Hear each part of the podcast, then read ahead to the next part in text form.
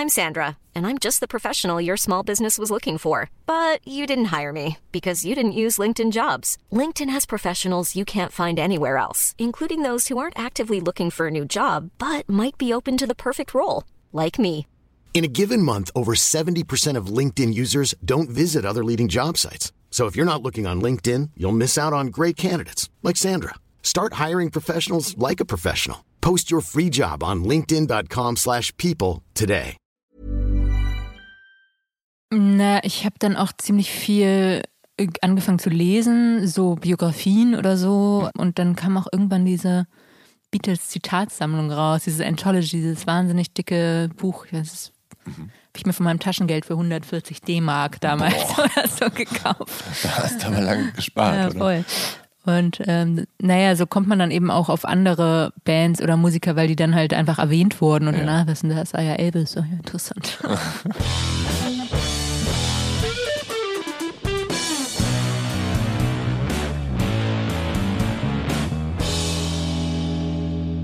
Hallo und herzlich willkommen zu Der Soundtrack meines Lebens. Ich bin Jan Schwarzkamp und ich werde euch in diesem Podcast auf eine musikalische Reise mitnehmen. Eine durch das tönende und klingende Leben meiner Gäste.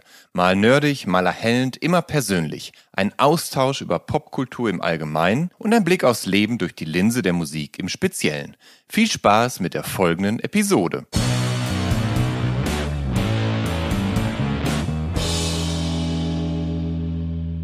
Zu Gast in dieser Episode von der Soundtrack meines Lebens ist Stella Sommer. Sie kommt 1987 in Husum zur Welt und wächst im nordfriesischen Seebad St. Peter-Ording auf, bevor sie 2008 nach Hamburg und 2018 nach Berlin weiterzieht. In Hamburg, da gründet sie die Indie-Pop-Band Die Heiterkeit, mit der sie vier Alben zwischen 2012 und 2019 veröffentlicht, die sie allesamt als alleinige Songwriterin prägt. Zwischendurch, genau 2017, geht sie mit Max Rieger von Die Nerven und Max Gruber alias Drangsal ins Studio für ein EP mit dem Projekt Die Mausis. 2018, da veröffentlicht sie mit 13 Kinds of Happiness ihr erstes Soloalbum, auf dem sie erstmals auf Englisch textet. Im November 2022, da erscheint ihr drittes Soloalbum Silence War Silver Coat. Eine Doppel-LP mit 24 Songs, auf der Stella diverse Instrumente spielt und die Platte erstmals auch produziert und aufnimmt. Ihre dunkle Stimme und ein ausgeprägter Hang zur Melancholie zeichnen sie als Songwriterin aus. Das Feuilleton und die Popkritik feiern sie als Ausnahmemusikerin und Songautorin, die die Gefühlslage ihrer Generation passgenau in Worte fassen kann. Und wenn sie mit ihrer ätherischen und oft ernsthaften Präsenz nicht auf Bühnen steht oder an Songs arbeitet, scheint sie ihr Seelenheil immer noch an der Küste zu finden, am liebsten zwischen Hunden, Pferden und Meerschweinchen. Trotz aller Melancholie und Ernsthaftigkeit hat Stella einen ausgeprägten Sinn für Selbstironie und Humor. Das merkt man zum Beispiel, wenn man die lakonischen Unterzeilen ihrer Instagram-Fotos studiert. Und jetzt freue ich mich ungemein, Stella Sommer hier im Podcast der Soundtrack meines Lebens begrüßen zu dürfen. Hallo Stella, schön, dass du da bist. Hallo. Ich hoffe, ich habe das äh, halbwegs äh, gescheit zusammengefasst und das passt einigermaßen, aber du kannst gerne an dieser Stelle einfügen, wenn da irgendwas nicht korrekt sein sollte. Ja, also das Einzige, was mir aufgefallen ist, ist, dass ich ziemlich lange kein Meerschweinchen mehr angefasst habe. Ich hatte als Kind Meerschweinchen, aber schon ziemlich lange her. Genau, aber du bist schon äh, schon großer Tierfan offensichtlich, ne? Du bist so ein ähm, ja, so ein Pferdemädchen, sagt ja, man, ich ne? bin So. Pferdemädchen ja. und ähm, bei meinen Eltern sind immer noch Hunde um dich. Also Ja, mein alter Hund lebt noch und Ja. ähm, also was heißt mein alter Hund? Ein, ein Hund, der eigentlich mir gehört, der schon ein bisschen älter ist, lebt er noch. ja. Und wir haben noch zwei andere Hunde und deshalb bin ich da öfter. Aber ähm, sag mal, bist du eine, eine schwermütige Person oder ist all die Melancholie, die deine Songs zum Teil transportieren, nur deine bevorzugte Stimmung und Form, mit der du dich ausdrücken möchtest? Ja, es die, geht direkt leicht los hier. Ne? Ähm, ja, ich weiß nicht, ich würde mich jetzt nicht per se als schwermütig ähm, ähm, bezeichnen, aber ich glaube schon, dass es so eine gewisse Grundstimmung ist, die auch vielleicht ein bisschen mitschwingt. Und man muss aber auch sagen, wenn man so Songs schreibt oder so, dann ist man halt auch immer alleine in seiner Wohnung. Und äh, die entstehen auch alle aus so einer bestimmten Grundstimmung raus, nämlich dass man einfach alleine in seiner Wohnung sitzt und sich jetzt irgendwie äh, beschäftigen muss.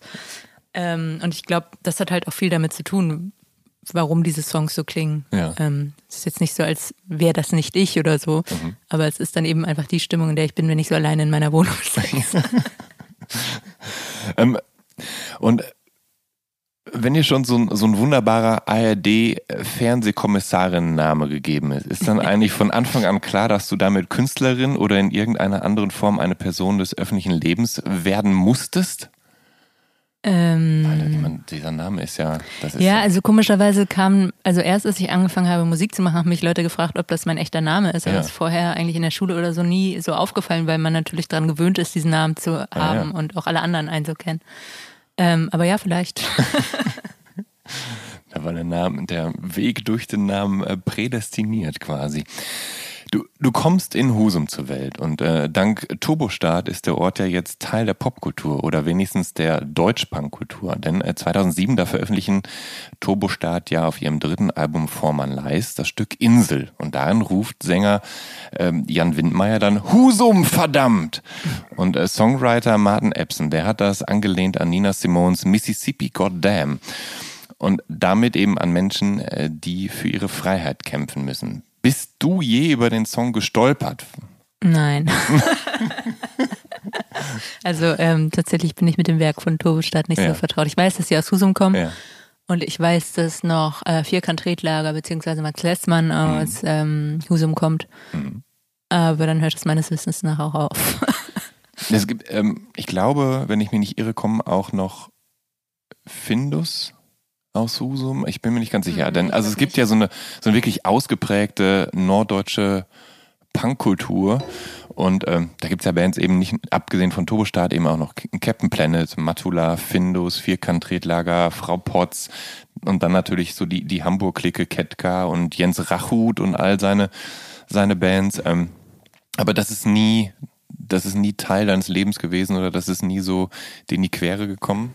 Also ich kenne natürlich aus Hamburg so ein paar Findus zum Beispiel, Mhm. kenne ich aus Hamburg. Ähm, aber ich glaube, ich wäre jetzt nicht über die Musik an sich von diesen ganzen Bands gestolpert. Natürlich, äh, Jens Rachut kenne ich, das kennt man natürlich, aber es ist Ja. jetzt nicht so, als wäre das Teil meiner musikalischen Sozialisation gewesen. Ja.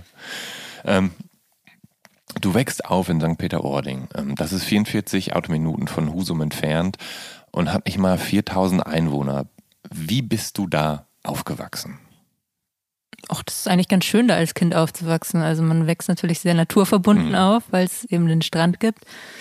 Ja, und dann habe ich eigentlich die ersten Jahre, glaube ich, mich so, also ich meine, wie gesagt, ich war ein Pferdemädchen, ich habe dann Ja. viel mit Pferden abgehangen.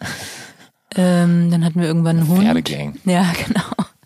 Das waren dann erstmal so die ersten Jahre. Und aber man muss natürlich auch sagen, in St. Peter, es hat sich erst auch ein bisschen geändert, weil es Ja. natürlich eher so ein Lifestyle-Ort geworden ist. Hm. Das war es damals noch nicht. Das war eher so ein Luftkurort. Also da waren halt Reha-Kliniken Hm. und ein paar Rentner, die Urlaub gemacht haben und dieses ganze Surfen und Kiten und Yoga-Retreats und, Und so. die Schwefelwasser getrunken haben, oder?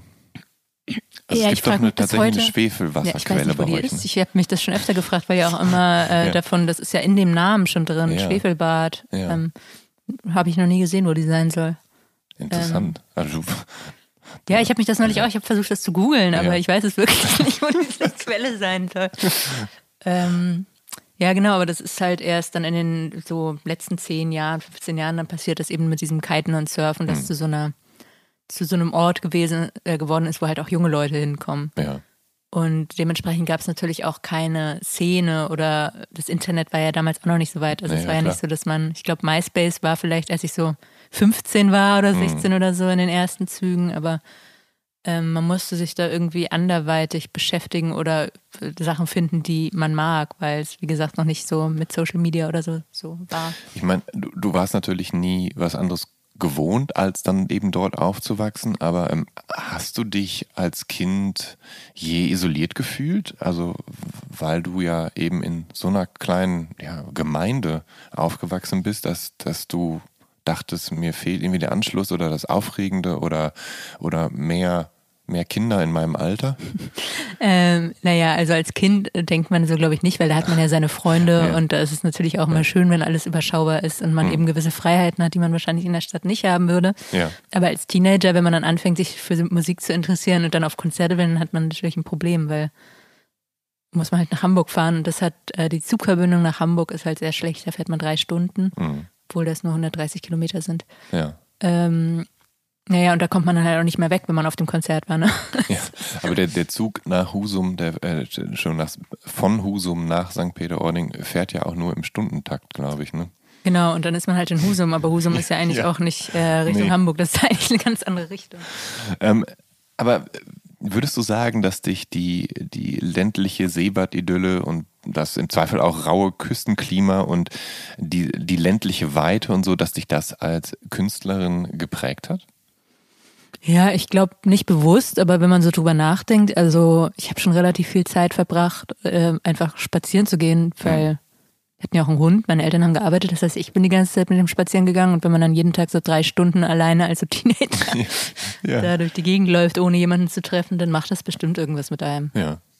Ähm, du hast natürlich auch schon äh, eine Akustikgitarre gespielt und ja, also folkige Momente oder eine gewisse folkige Grundierung schwingt bei deinen Soloalben ja auch gelegentlich durch. Aber äh, deinen Vater dafür verantwortlich zu machen, äh, der eben gerne Folkmusik gehört hat, also Irish Folk und Emmylou Harris, trifft es dann wahrscheinlich eher nicht. Oder glaubst du, dass dass das schon irgendwie Auswirkungen auf dich hatte, dass der gerne Folk gehört hat? Nee, ich würde tatsächlich einfach, also ich habe sehr viel Radio Nora gehört, das ist so ein Oldies-Sender. Und dann bin ich sehr früh ähm, erst auf die Beatles-Filme gestoßen, ähm, die da im Fernsehen kamen und fand die einfach witzig, weil Ja. als Kind ist das natürlich Ja, ja. total, ist ja ein toller Humor eigentlich in diesem Film. Ja.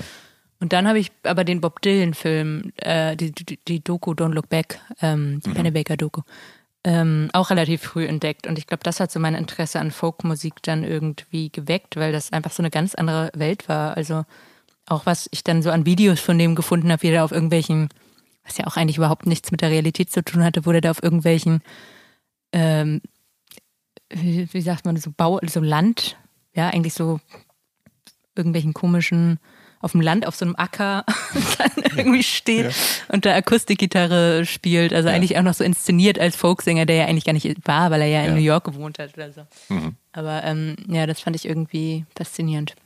Ähm, das heißt, ähm, es war jetzt nicht so, dass äh, also die Musik deines Vaters jetzt so, so allgegenwärtig war und das, keine Ahnung, beim, beim Abendessen dann irgendwie Nee, er nee. erstmal eine Emmylou Harris Platte aufgelegt hat oder so oder, oder Nee. dass er zu, zu Irish Folk tanzend äh, durchs Wohnzimmer getanzt ist oder nee, so. nee, gar nicht. Das hat, haben wir gar nicht so Ja. mitbekommen. Aber was noch, ähm, glaube ich, einen Ausschlag gegeben hat, war, dass meine Mutter hatte so ein, ähm, aus den 60ern noch so ein Songbook mit so Klassikern, wo man ähm, Gitarre zulernen kann Mhm. quasi.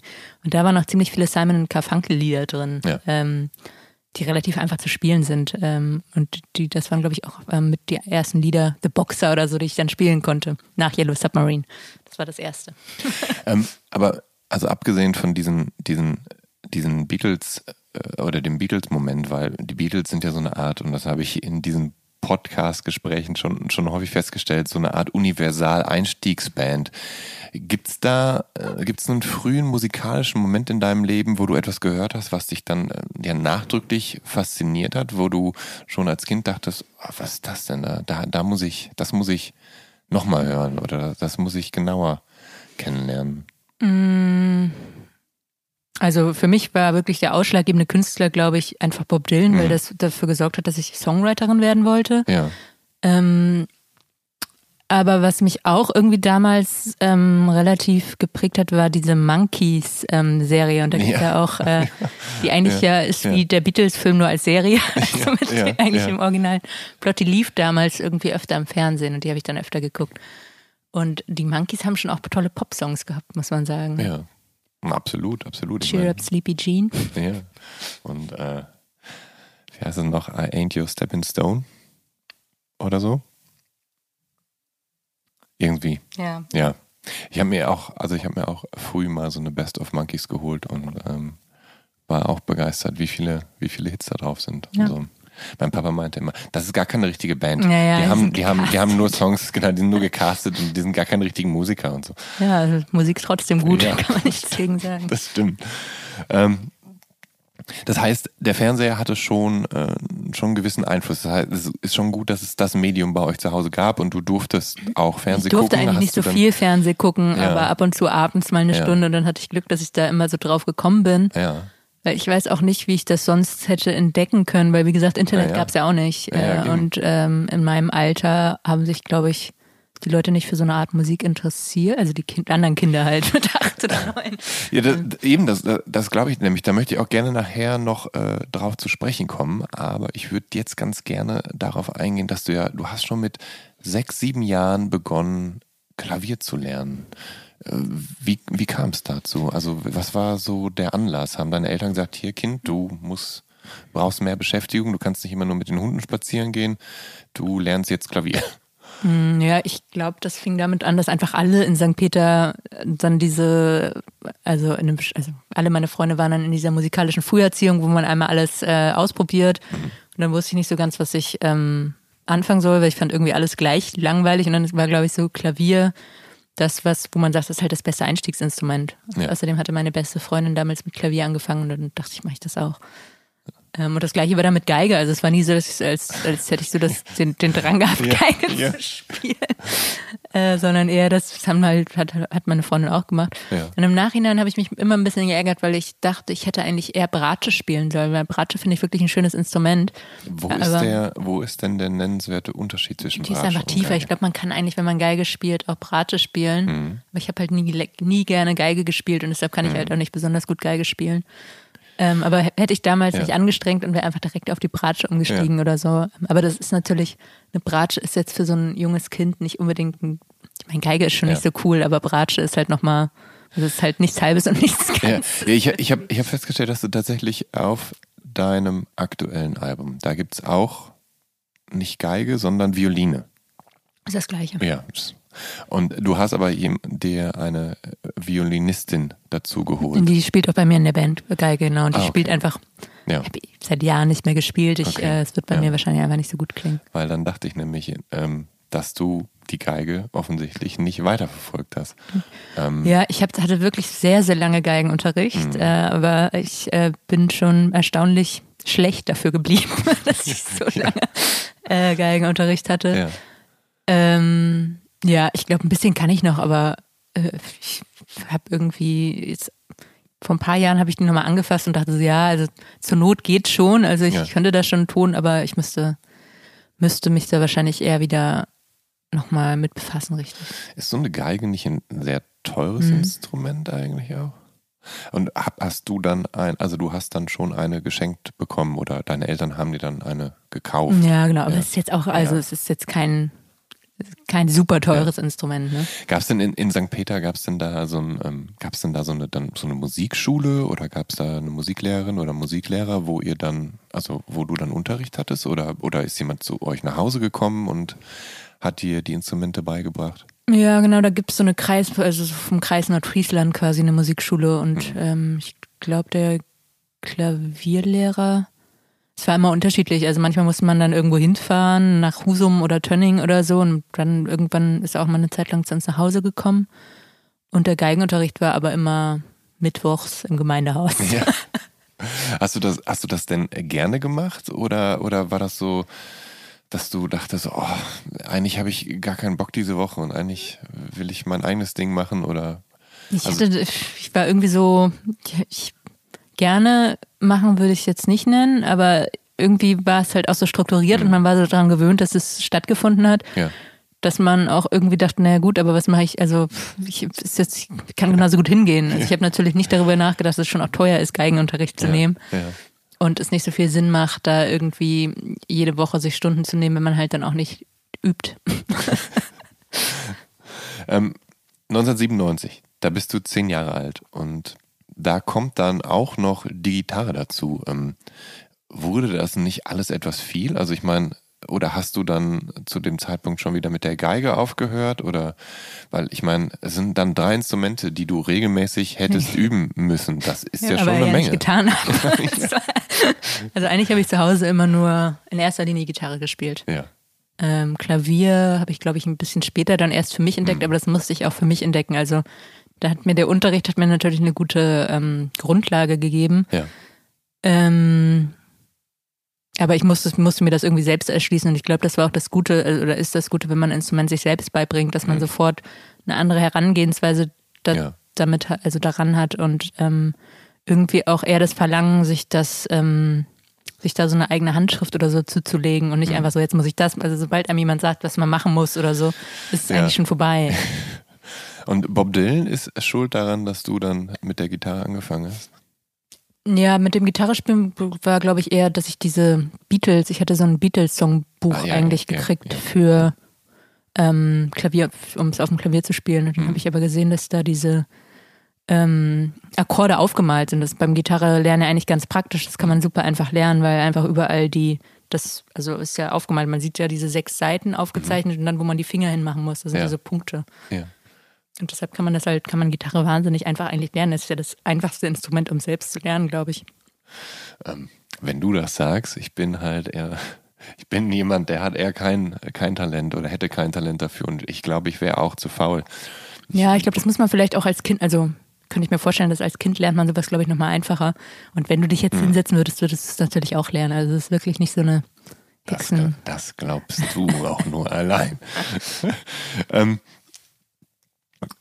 Wurde dir damals schon irgendwann bewusst, dass du eines Tages eventuell in Anführungsstrichen richtige Musikerin werden könntest, dass das dein Beruf werden könnte. Also weil als Kind wird man ja öfter mal gefragt oder man hat ja selber so eine Vorstellung, was man eines Tages machen will und dann will man keine Ahnung Tierärztin werden oder Astronautin oder was auch immer, welches Klischee man auch immer bedienen mhm. möchte. Dachtest du, ich werde mal Musikerin? Also ich glaube an das, den Beruf Musiker habe ich nicht gedacht, weil ich dachte, dazu muss man gut sein. ähm, aber eher Songwriterin wollte ich werden. Ja. Aber das war bei mir schon immer extrem getrennt, dass ich dachte, naja gut, kann ja auch jemand anderes dann die Instrumente spielen. Ja.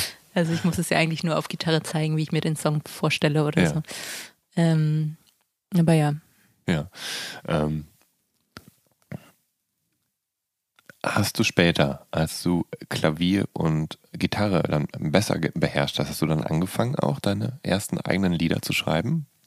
Ja, ich habe relativ schnell, also eigentlich als ich die ersten Akkorde auf der Gitarre konnte, habe ich das eigentlich direkt angefangen. Ach, also so direkt mit ja. elf oder zwölf oder so. Ähm, und seitdem habe ich eigentlich auch immer geschrieben. Ich habe eigentlich, also klar, man jetzt so, wenn man gerade ein Album veröffentlicht, mhm. dann hat man veröffentlicht hat, dann hat man ja. nicht so Bock jetzt direkt Neues zu schreiben oder so. Ja. Aber ich habe die ersten 10, 15 Jahre, glaube ich, schon echt kontinuierlich eigentlich immer geschrieben. Also nie was fertig, aber ja. immer eine Strophe und ein Refrain. Ja. Okay. Das heißt, äh, das heißt, du hast schon dann Musik und natürlich Text geschrieben und so. Und ja. äh, wovon hast du dich dann als, als junges Mädchen inspirieren lassen? Also das da ging es eigentlich nur darum, irgendwas, äh, ja. also dass man einfach irgendwas erfindet. Ja. Das, das, hat alles nicht so Sinn gemacht oder so. Es ging auch überhaupt nicht um die Texte. Es ging einfach nur darum, irgendwas aufnehmen zu können, was man sich gerade ausgedacht hat. Also das heißt, du hast dich schon mit dem Kassettenrekorder oder sowas mhm. dann aufgenommen. Und hast du das je jemandem vorgespielt? Also bist du auch mal zu deinen Eltern gegangen und hast gesagt, nee, hier, ich habe mir so einen schönen Refrain ausgedacht und, und, so. Nee, ich hatte dann mit äh, relativ schnell eigentlich auch meine erste Band mit so, ich weiß, ich finde das so schwierig mit diesen Zeit, äh, ja, ja. Zeitleisten. Ich weiß halt nicht, irgendwann halt so, ja. irgendwann zwischen 12 und 14. Ähm, und mit denen haben wir dann ab und zu eben auch diese Songs, die ich geschrieben habe, ähm, gespielt. Mhm. Und ähm, wenn du Musik machst, dann kommt natürlich auch der Gesang dazu. Das heißt, du musstest natürlich auch lernen zu singen oder du hast potenziell festgestellt, dass du auch singen könntest. Ja, ich habe halt immer, wenn auf Radio Nora Lieder kamen, die ja. mir gut gefielen, habe ich immer mitgesungen. Ja. Und äh, ich habe da auch, ich weiß nicht, ich glaube, als ich bei Jan Müller oder so im Podcast war, ich habe da eigentlich nicht drüber nachgedacht. Ja.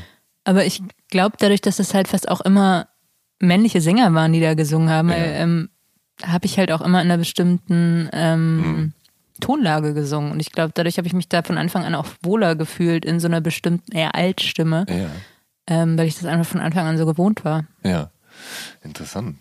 Ähm, seitdem du in Watt 9 bist, ähm, und dann eben als Teenagerin, du hast es vorhin schon erwähnt, hast du äh, vornehmlich Pop und Folk aus den 60er Jahren gehört. Ähm, und das ist ja eigentlich ganz interessant, weil so es ist ja häufig so, dass junge Menschen eher die Musik hören, mit der sie so, so beschallt werden. Also halt, was so auf MTV und was auf Viva läuft und was, naja, im, im Jugendradio läuft und so weiter. Ähm, und dass du aber Dinge gehört hast, die ja eigentlich schon mehrere Jahrzehnte zurückliegen und damit ja eigentlich relativ äh, allmodisch sind, ähm, ist ja eigentlich relativ untypisch für ein junges Mädchen. Ähm, wie hat das dann funktioniert mit so deinen äh, Schulfreundinnen? Also die haben doch wahrscheinlich nicht zwangsläufig deine Liebe für Bob Dylan und die Beatles und die Monkeys und so weiter geteilt, sondern die, die haben halt ja. Spice Girls gehört. Ja, genau, eben. Aber ja, ich glaube, die fanden mich dann halt ein bisschen spleenig und nerdig, aber es war halt auch einfach ein kleiner Ort. Also ist ja nicht so, als, als würde man dann deshalb ausgeschlossen, weil man kennt ja. sich ja einfach auch so lange. Also und es gibt ja auch keine Alternative. Es ist ja einfach so, der Jahrgang, in dem man dann in St. Peter ist, mhm. also in dem ist man dann halt und du ja. bist ja dann auf einer kleinen Schule mit irgendwie 30 Leuten in deiner Klasse oder mhm. sowas. Und, das ist dann ähm, der ganze Jahrgang auch, ne? Wahrscheinlich. Ja, ich überlege gerade. Weiß ich jetzt nicht mehr so genau, ob es da noch eine Parallel. Ja, wahrscheinlich ist der ganze Jahrgang. ähm, also ich meine, es ist natürlich nicht St. Peter, der kommt aus den umliegenden Dörfern, ja. kommen dann natürlich auch die Leute. Ähm, ja, und dann war es halt so, dass man vielleicht den Stempel aufgedrückt bekommen hat, dass man halt so ein bisschen nerdig und anders ist. Mhm. Aber ich glaube, die fanden es auch ein bisschen cool. Ja. Also ist jetzt auch nicht so, als hätte ich die ganze Zeit versucht, mit denen über Musik zu reden oder so. Ja. Die haben das einfach so hingenommen. Und das war dann halt so. ähm, Gab es denn irgendwelche Leute, die du kanntest und die dich vielleicht dann auch mit dem, also mit, mit mit Platten oder Musik aus, aus den 60ern, 70ern versorgt haben? Oder war wirklich die einzige Quelle, wie du dich darüber informieren konntest, äh, Radio Nora und, und Fernsehen? Na, ich habe dann auch ziemlich viel äh, angefangen zu lesen, so Biografien oder so. Und dann kam auch irgendwann diese Beatles-Zitatsammlung raus, diese Anthology, dieses wahnsinnig dicke Buch. Das ist mhm habe ich mir von meinem Taschengeld für 140 D-Mark damals Boah. oder so gekauft. Da hast du aber lange gespart, ja, voll. Oder? Und ähm, naja, so kommt man dann eben auch auf andere Bands oder Musiker, weil die dann halt einfach erwähnt wurden und ja. danach wissen, das ah ja Elvis, oh ja, interessant. auf Elvis kommen wir äh, nachher noch zu sprechen, das dauert noch ein bisschen. Ähm, ähm, du hast Dylan für dich entdeckt und der hat für dich eine Ausnahmeposition eingenommen. Ähm, und Dylan hat in seiner langen Karriere ja massenhaft Songs und Alben geliefert. Und ähm, er hat also eigentlich, wenn man so will, ein ganzes Universum geschaffen, an dem sich dann ja auch äh, Dylanologinnen äh, verlaufen können. Bist du jemand, die sich da total reinfuchsen kann und, und dann auch ja, und, und, und äh, dann auch im Zweifel so die, die schwächeren Alben dann sich schön hört oder zumindest alles wissen will oder zumindest auch wissen will, warum manche Alben schwächer sind und manche besser und welche Phasen er hatte und dass du, dass du da so richtig nerdig werden kannst? Nee, irgendwie nicht. Also ich wusste das früher halt, ähm, ja. wusste ich wirklich so auswendig, wann welches Album rausgekommen ist, äh, von den Beatles oder von Bob Dylan mhm. oder so. Wirklich auf den Tag genau. Aber ähm, habe ich auch irgendwie alles vergessen und das interessiert mich auch nicht so. Also ich weiß ja, bis heute ja. nicht genau, welch, also bei manchen Alben weiß ich natürlich, ähm, welche Songs da drauf sind oder so bei Bob Dylan. Mm, aber ich habe mir auch ehrlich gesagt nicht alle Alben angehört. Mir geht es bei Bob Dylan eher so um die Idee. Das ist irgendwie so eine Idee, die ich verstehe, eher mhm. als, also die er verkörpert. Mhm. Und ähm, so eine gewisse Radikalität im Denken, mhm. die da drin ist. Und das hat für mich irgendwie auch als Kind schon Sinn gemacht, dass alles genau so passiert, wie er es macht. Und ähm, dazu kommt natürlich noch, dass ähm, die Texte von ihm einfach zeigen, was möglich ist mit Sprache oder so. Das habe ich natürlich mit zwölf jetzt noch nicht so gecheckt, aber das ist halt was, was es dann eben vielleicht mit Anfang 20 nochmal interessant macht oder so, dass man denkt, ah ja, krass, das mhm. ist schon ziemlich groß. Und die ähm, der Wechsel von der akustischen Gitarre zur elektrischen Gitarre bei Bob Dylan war ja damals ein, wenn man so will, ein, oder wurde ja auch als Verrat an der Folkszene gewertet und so weiter. Ist das eine Sache, mit der du dich auseinandergesetzt hast und wo du dann aber auch dachtest, so, ich finde es eigentlich schon ganz attraktiv, auch jetzt mal von der akustischen Gitarre zur elektrischen äh, umzusiedeln? Mm, nee, ich habe da eh schon auch äh, E-Gitarre gespielt. Ähm, und bei ihm war es ja immer so, dass das, was einen daran reizt, ist das halt immer ein Schritt vorwärts. Also mhm.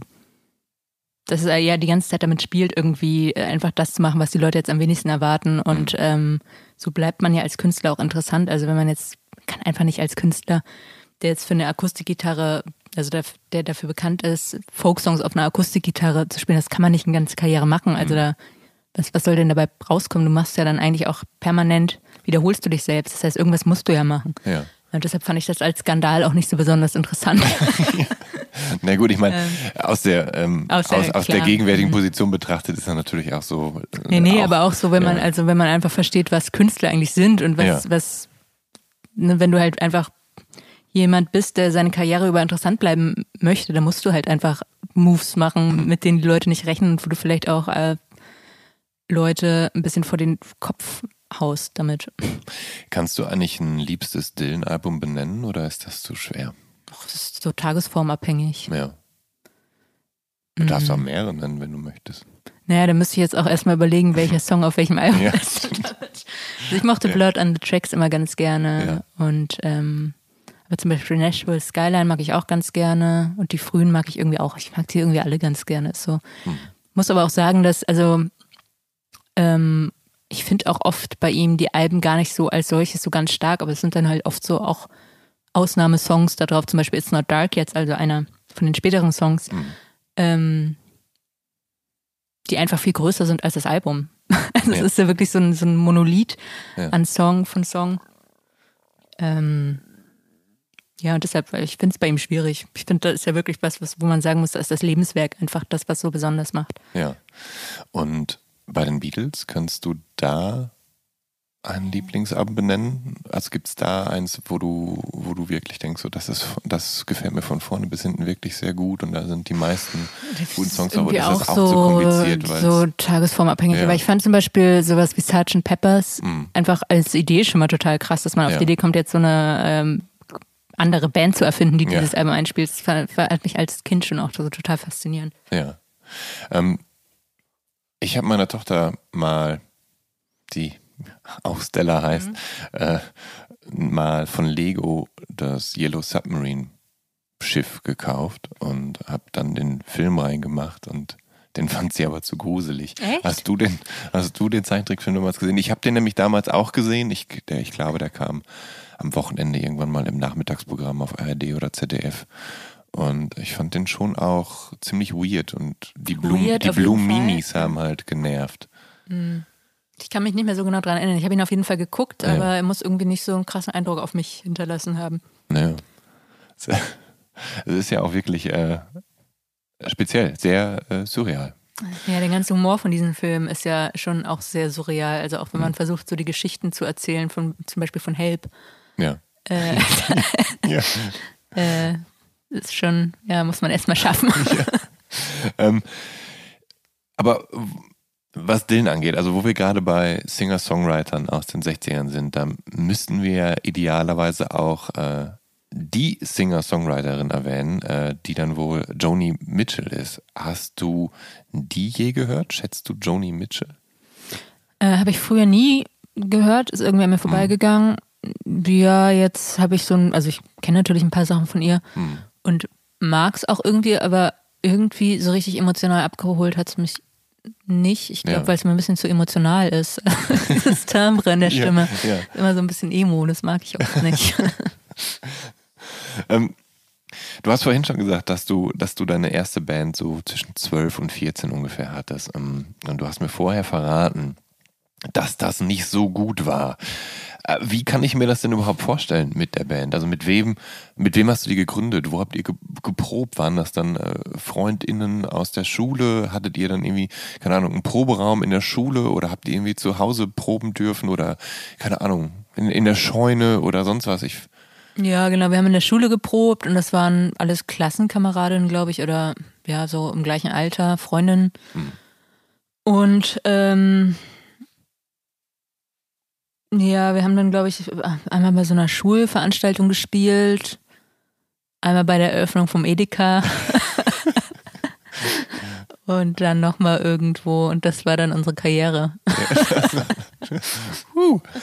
Und wie hat das musikalisch funktioniert? Was habt ihr so gemacht? Weil ich meine, keine Ahnung, wenn Ja, du jetzt so die, die 60er, die 60er Fraktion bist und die anderen aber eher so auf Spice Girls und so standen, wie findet man da denn einen goldenen Mittelweg? Wie einigt man sich darauf, welche Lieder man überhaupt Naja, ich habe sie ja geschrieben. Das heißt, äh, da waren die anderen schon mal raus aus der Verantwortung. und dann haben wir die einfach zusammen einges eingespielt. Und äh, es ist ja auch mit 12 oder 13 Ja. kann man jetzt auch die, also wir waren überhaupt nicht advanced genug in unseren technischen Möglichkeiten, um da jetzt irgendwie so Spice Girls Musik zu machen oder so. Das ist ja, äh, das muss man ja eigentlich am Computer oder so entwerfen. Ähm, nee, also eine, die mitgemacht hat, das ähm, war so meine älteste und beste Kindheitsfreundin, die ist jetzt auch Pianistin, die hat ganz gut Klavier gespielt. Ähm, und ich habe halt Gitarre gespielt und dann halt meine Schlagzeugerin und der Rest war halt eher so. Ja. Ja. Gibt's, gibt's Aufnahmen davon eigentlich? Also hat das Nee. jemand filmisch festgehalten oder so, wie ihr vom Edeka deine Songs spielt? Also im Edeka. Im Edeka. Mit 16, das ist 2003. Da beginnst du vermehrt auch Musik zu hören, äh, die gar nichts mit den 60ern zu tun hat. Und äh, vornehmlich ist das, naja, Indie-Rock. Also Pavement und Pulp und dann etwas verspätet, also nicht eben zur Initialzündung, als es passiert ist, dann auch die Strokes und die Libertines. Ähm, wie bist du dann auf diese Bands aufmerksam geworden? Ich nehme mal, also mit 16 bist du auf die weiterführende Schule gegangen, wahrscheinlich nicht bei euch im Ort, Doch, sondern doch, doch.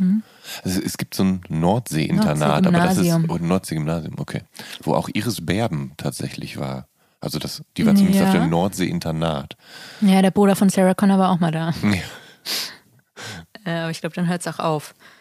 Ähm, mit den Prominenten. Ja. Wobei, ich glaube, Nena wohnt da noch in St. Peter. Ja, da hat zumindest ein Haus da. Ach, okay. Äh, aber ich Herzlichen glaub- Glückwunsch. Ähm, nee, genau. Ich war in St. Peter auf der Schule und ich glaube aber, dass es zu dem Zeitpunkt Fast Forward ähm, auf Viva 2 gab. Und ich Mit glaube, da habe ich ähm, Ja. relativ viel auch entdeckt. Ja.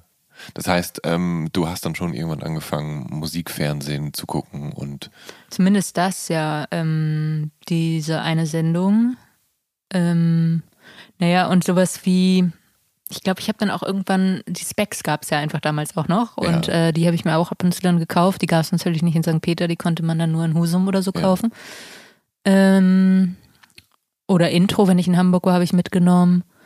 Und da wurde dann eben auch von den Strokes oder Libertines natürlich berichtet, weil das so die Zeit war. Und so bin ich dann darauf gekommen. ja. War hast du da Brücken geschlagen zu diesen Bands aus den 60ern, 70ern, die du mochtest?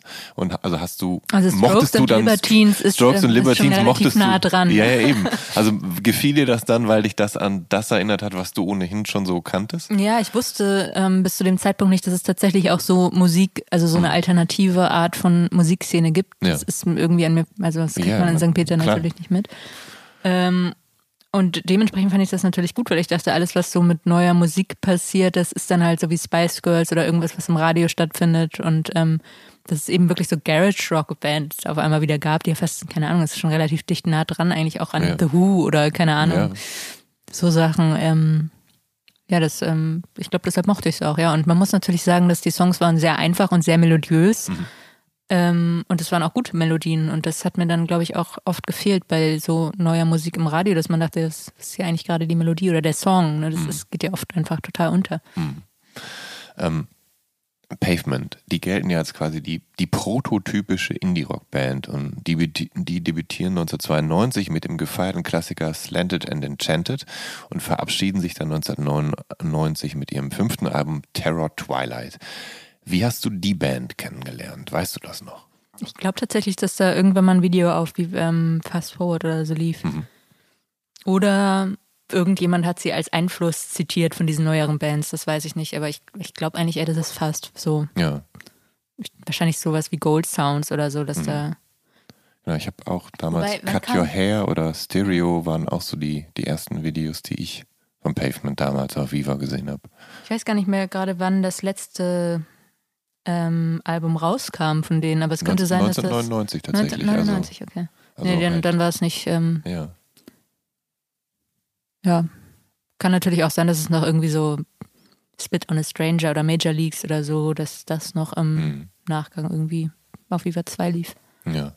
Und weißt du noch, was du daran, was dir daran gefiel? Warum du da, warum Pavement Hm. da so mit dir? Ich weiß, also irgendwie, glaube ich, hat es mich einfach interessiert und dann habe ich mir als erstes Album tatsächlich das ähm, letzte gekauft. Also Terror Twilight ist das, ne? Ähm, und da ist ja der erste Song Spit on a Stranger und das fand ich so total besonders, weil ich überhaupt nicht verstanden habe, warum das so traurig ist, weil der Text einfach überhaupt keinen Sinn macht. Und ich glaube, das fand ich so faszinierend daran, dass man wirklich dachte, Ja. okay, ist super sad, aber warum eigentlich? Verstehe, okay, ja. Ähm, I could spit on a stranger.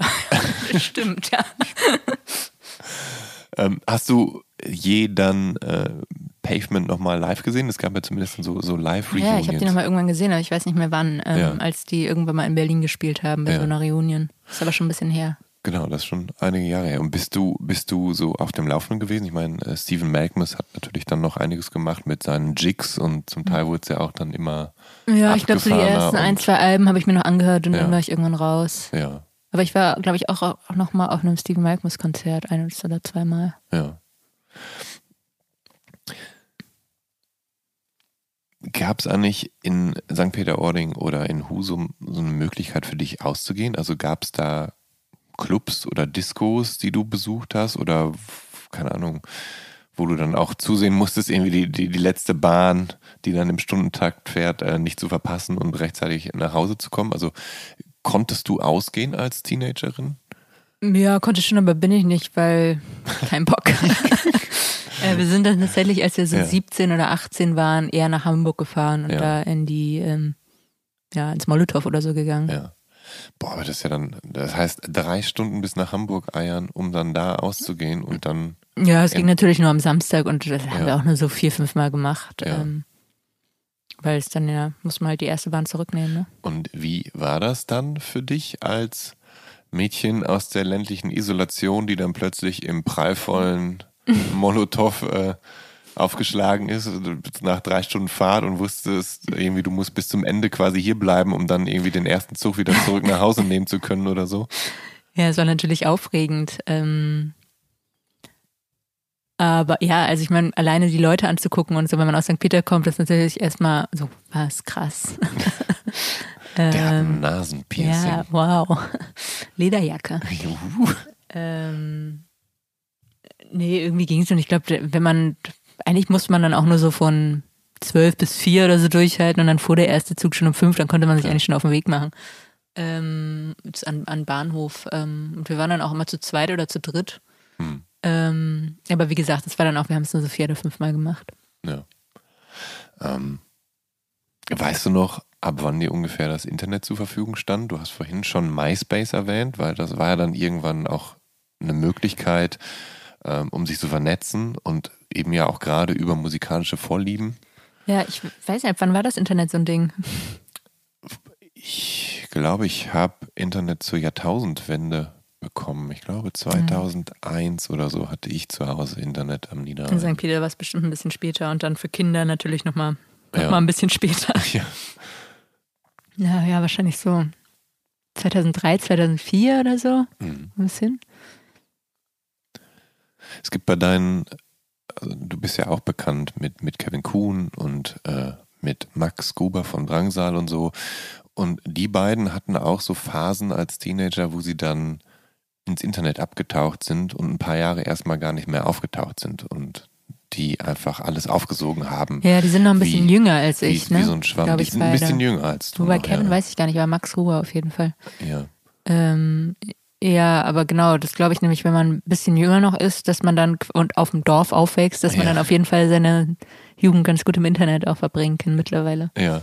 Ist das, hattest du dann auch so eine Internetphase noch, auch wenn du ein bisschen älter bist, dass du, dass du dann nee, ich glaube nicht so wirklich. Nee. Aber ich, ich glaube, ich bin noch ein bisschen zu alt, um wirklich diese Power of the Network Ja. äh, mit. Ich glaube, da war ich schon ein Ja. bisschen. Ähm, aber vielleicht the power of illegal downloading oder so, ach so, nee, ich glaube. sowas oder überhaupt mal zu gucken, irgendwie keine Ahnung, Wik Wikipedia gab es ja zu dem Zeitpunkt auch noch nicht, aber so keine Ahnung, irgendwie Ja, Google habe ich schon benutzt. Gut, aber dass du dann, keine Ahnung, ich nach Bob Dylan nochmal im Internet geguckt so, hast, um dann Fall, irgendwelche ja. Dinge dann rauszu versuchen, selbst zu recherchieren, die du noch nicht kanntest Mhm. oder so, um irgendwelche Wissenslücken zu füllen oder so. Ja, das hat auf jeden Fall geholfen, das Internet. Aber es war jetzt nicht so, als hätte ich dann auf einmal mir das Bedürfnis nach so einer, ich weiß nicht mal, ob ich das Bedürfnis Mhm. hatte, aber es war auf jeden Fall nicht so, als hätte ich mich dann irgendeiner Szene dadurch angeschlossen Ja. oder wäre dann auf einmal anders vernetzt gewesen oder Ja. so. Ähm, ich glaube, wie gesagt, dafür war es, da bin ich ein bisschen zu alt. Aber du- hattest immer eine gewisse Vorliebe für Singer-SongwriterInnen und ähm, Anfang der Nullerjahre, da gibt's da einen Typen, der allen die Show stiehlt, nämlich Connor Oberst, alias Bright Eyes. Der ist so eine Art Wunderkind aus Omaha in Nebraska. Er bringt 1993 mit, also mit 13 Jahren seine erste Kassette raus und 1998 dann seine erste Songsammlung unter dem Namen Bright Eyes um dann im, in, im Anschluss dann ja so einen wirklich so einen kreativen Höhenflug zu haben. Also die, die erste Hälfte oder bis 2008 ungefähr veröffentlicht er fast jedes Jahr ein Album, teilweise sogar zwei, was ja geradezu sensationell ist in, in, in unseren Zeiten oder in gegenwärtigen Zeiten. Ähm, und du verliebst dich in sein 2002 Album Lifted or The Story is, this is in the Soil, Keep Your Ear to the Ground. Was zeichnet dieses Album aus? Weiß ich auch nicht so. Also das war unter so einem, ich habe mir irgendwie so fünf CDs oder so bestellt damals und das war auf jeden Fall, das war mit den Libertines und den Strokes, Ja. habe ich das zusammen quasi, glaube ich, entdeckt, diese drei. Mhm. Ähm, und ich fand es einfach, glaube ich, irgendwie gut. Ja. Äh, also was mich fasziniert hatte, ist, dass er eben aus Omaha kommt und ich hatte in irgendeinem Musikmagazin, damals als die Musikmagazine noch Geld hatten und die Journalisten dann mal eben darüber geflogen Ja. haben, da gab es, glaube ich, in jedem Musikmagazin so eine Story über die Musikszene in Omaha. Die sind da wirklich alle, glaube ich, hinge so Ja. in so Charterflügen rübergeflogen worden und alle haben so eine Home Story bei Conor Oberst quasi gemacht. Ja. Und das fand ich, glaube ich, faszinierend. Erstmal, dass das da so eine ganze Musikszene um so einen Typen gibt, die halt alle irgendwie auch ähnliche Musik machen. Und dass es aber trotzdem eine Person gibt, die da so krass raussticht ähm, aus diesem Kreis. Ähm, und ich fand, also, ich habe ihm das geglaubt, was er gesungen hat. Also, und es war, glaube ich, auch so, ähm, ich muss ja sagen, Strokes und Libertines und so, das, die haben ja auch das verkörpert, wofür sie stehen. Ähm, aber es waren halt Bands, die ein bisschen stilisierter, glaube ich, waren. Und bei ihm war das so roh und äh, hat, glaube ich, meine Teenage-Situation so ein bisschen äh, verkörpert oder verdeutlicht. Aber du sagst, du hast ihm geglaubt, was er gesungen hat. Bist du denn dann jemand, die sich dann hinsetzt, die Musik anhört, mit dem Booklet in der Hand und dann irgendwie die Texte mitliest? Habe ich als Teenager gemacht, weil ich auch einfach nichts anderes zu tun hatte. ähm, ja, ja, und ich glaube, gerade als Teenager nimmt man Musik auch ein bisschen intensiver oft wahr als so als Erwachsener, weil man ja auch noch nicht so noch nicht, abgeklärt genau, ist noch nicht so vielleicht, abgenommen. Ne? Man entdeckt, halt viele Sachen dann so zum ersten Mal und ist so total ähm, beeindruckt teilweise davon, dass es sowas überhaupt gibt oder so diese Verwunderung darüber, was es so alles gibt und wo das auf einmal herkommt, weil man die ganzen Zusammenhänge ja auch noch nicht kennt oder zum Beispiel nicht weiß, dass jetzt eigentlich so, so ein Folk-Album oder Country-Album an sich jetzt erstmal keine besondere Meldung wert ist oder so, ne? Und ähm, ja, irgendwie glaube ich, wenn man so Teenager in einem abgeschiedenen Ort ist, dann hat das schon, dann kann das zu einem sprechen. Das glaube ich. Äh, Sag mal, bist du ähm, Conor Oberst und dem Bright Eyes denn dann irgendwie treu geblieben? Also äh, Conor Oberst hat ja dann auch noch viele andere Bands und Projekte gehabt. Also unter anderem ja auch äh, Better Oblivion Community Center zuletzt mit äh, Phoebe Bridgers zusammen oder aber diese All-Star-Band Monsters of Folk. Sind das Dinge, die du dir dann auch noch angehört hast, wo du, wo du auf dem Laufenden geblieben bist? Nee, ich bin da auch irgendwann, also wenn irgendwo noch mal eine Single von ihm läuft oder so, dann höre ich mir das schon an, aber ähm, ich habe äh, kein, kein größeres, fundierteres Wissen darüber, was der seitdem gemacht hat. Wa- Was ich ganz interessant finde, ist, du meintest vorhin bei Joni Mitchell, dass sie dir quasi zu, also vom Timbre her, Ja, ja, ist, emo-mäßig das widerspricht sich, aber, Genau, weil Connor hat ja wirklich auch so ein, so ein gebrochenes Emo-Timbre. irgendwie und ne? bei ihr ist es eher so eine Ja. schöne Emotionalität.